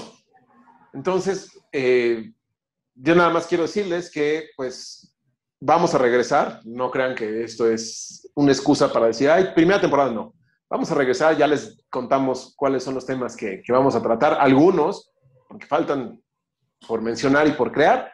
Eh, no se desesperen, vean los programas que, que- que, pues, no han visto, los cursos filme, vean el contenido del canal. Está ahí eh, también eh, el programa de Carlos, que es eh, el, el gabinete del doctor von Richter, donde ya hablaremos próximamente. Me estoy adelantando, pero a lo mejor hablamos del nuevo disco de Épica.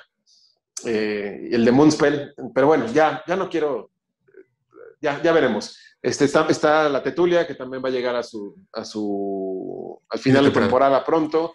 Eh, escribamos juntos, eh, bitácora de viaje. Tenemos muchos contenidos. Se viene uno nuevo que es Aquí Casual, que es un programa de entrevistas. Y bueno, ya, ya les iré diciendo. Muchas gracias. Eh, primero que nada, Andreas, por tu tiempo, por habernos compartido todo esto. Eh, de verdad fue una gran experiencia y eh, pues la gente te, te aclama en el grupo, ¿no? Entonces, muchas gracias. No, con mucho gusto. Mucho gusto, caballeros. Gracias a ustedes también. Eh, Juanan, Gracias. muchísimas gracias también a ti por estos, eh, pues, por formar parte de este proyecto, por todo el valor que le, que le aportaste a un proyecto que a lo mejor no lo visualizábamos así y que creció, que. Sin duda parte de que haya crecido así es, es por tu influencia eh, y por obviamente toda la experiencia y carrera que tienes. eh, pues, de verdad, y por el esfuerzo que haces de conectarte a estas horas Mm. para poder hablar de la crimosa. Gracias, Juanan. Muy bien, gracias a vosotros. Eh, gracias, Carlos, por ser el primero en haber confiado. En... Tú decías, pues es que yo qué, yo soy, a mí por qué me pones a hablar si yo soy músico y bla, bla, bla, este, y fotógrafo y, y- y- no sé qué, pero gracias, de verdad, por, por haber contribu- contribuido en un principio y, y seguir. Al contrario, gracias a ti, Gabriel, Gabriel perdón. Gabriel. Eh, Meme, hagan meme, Gabriel.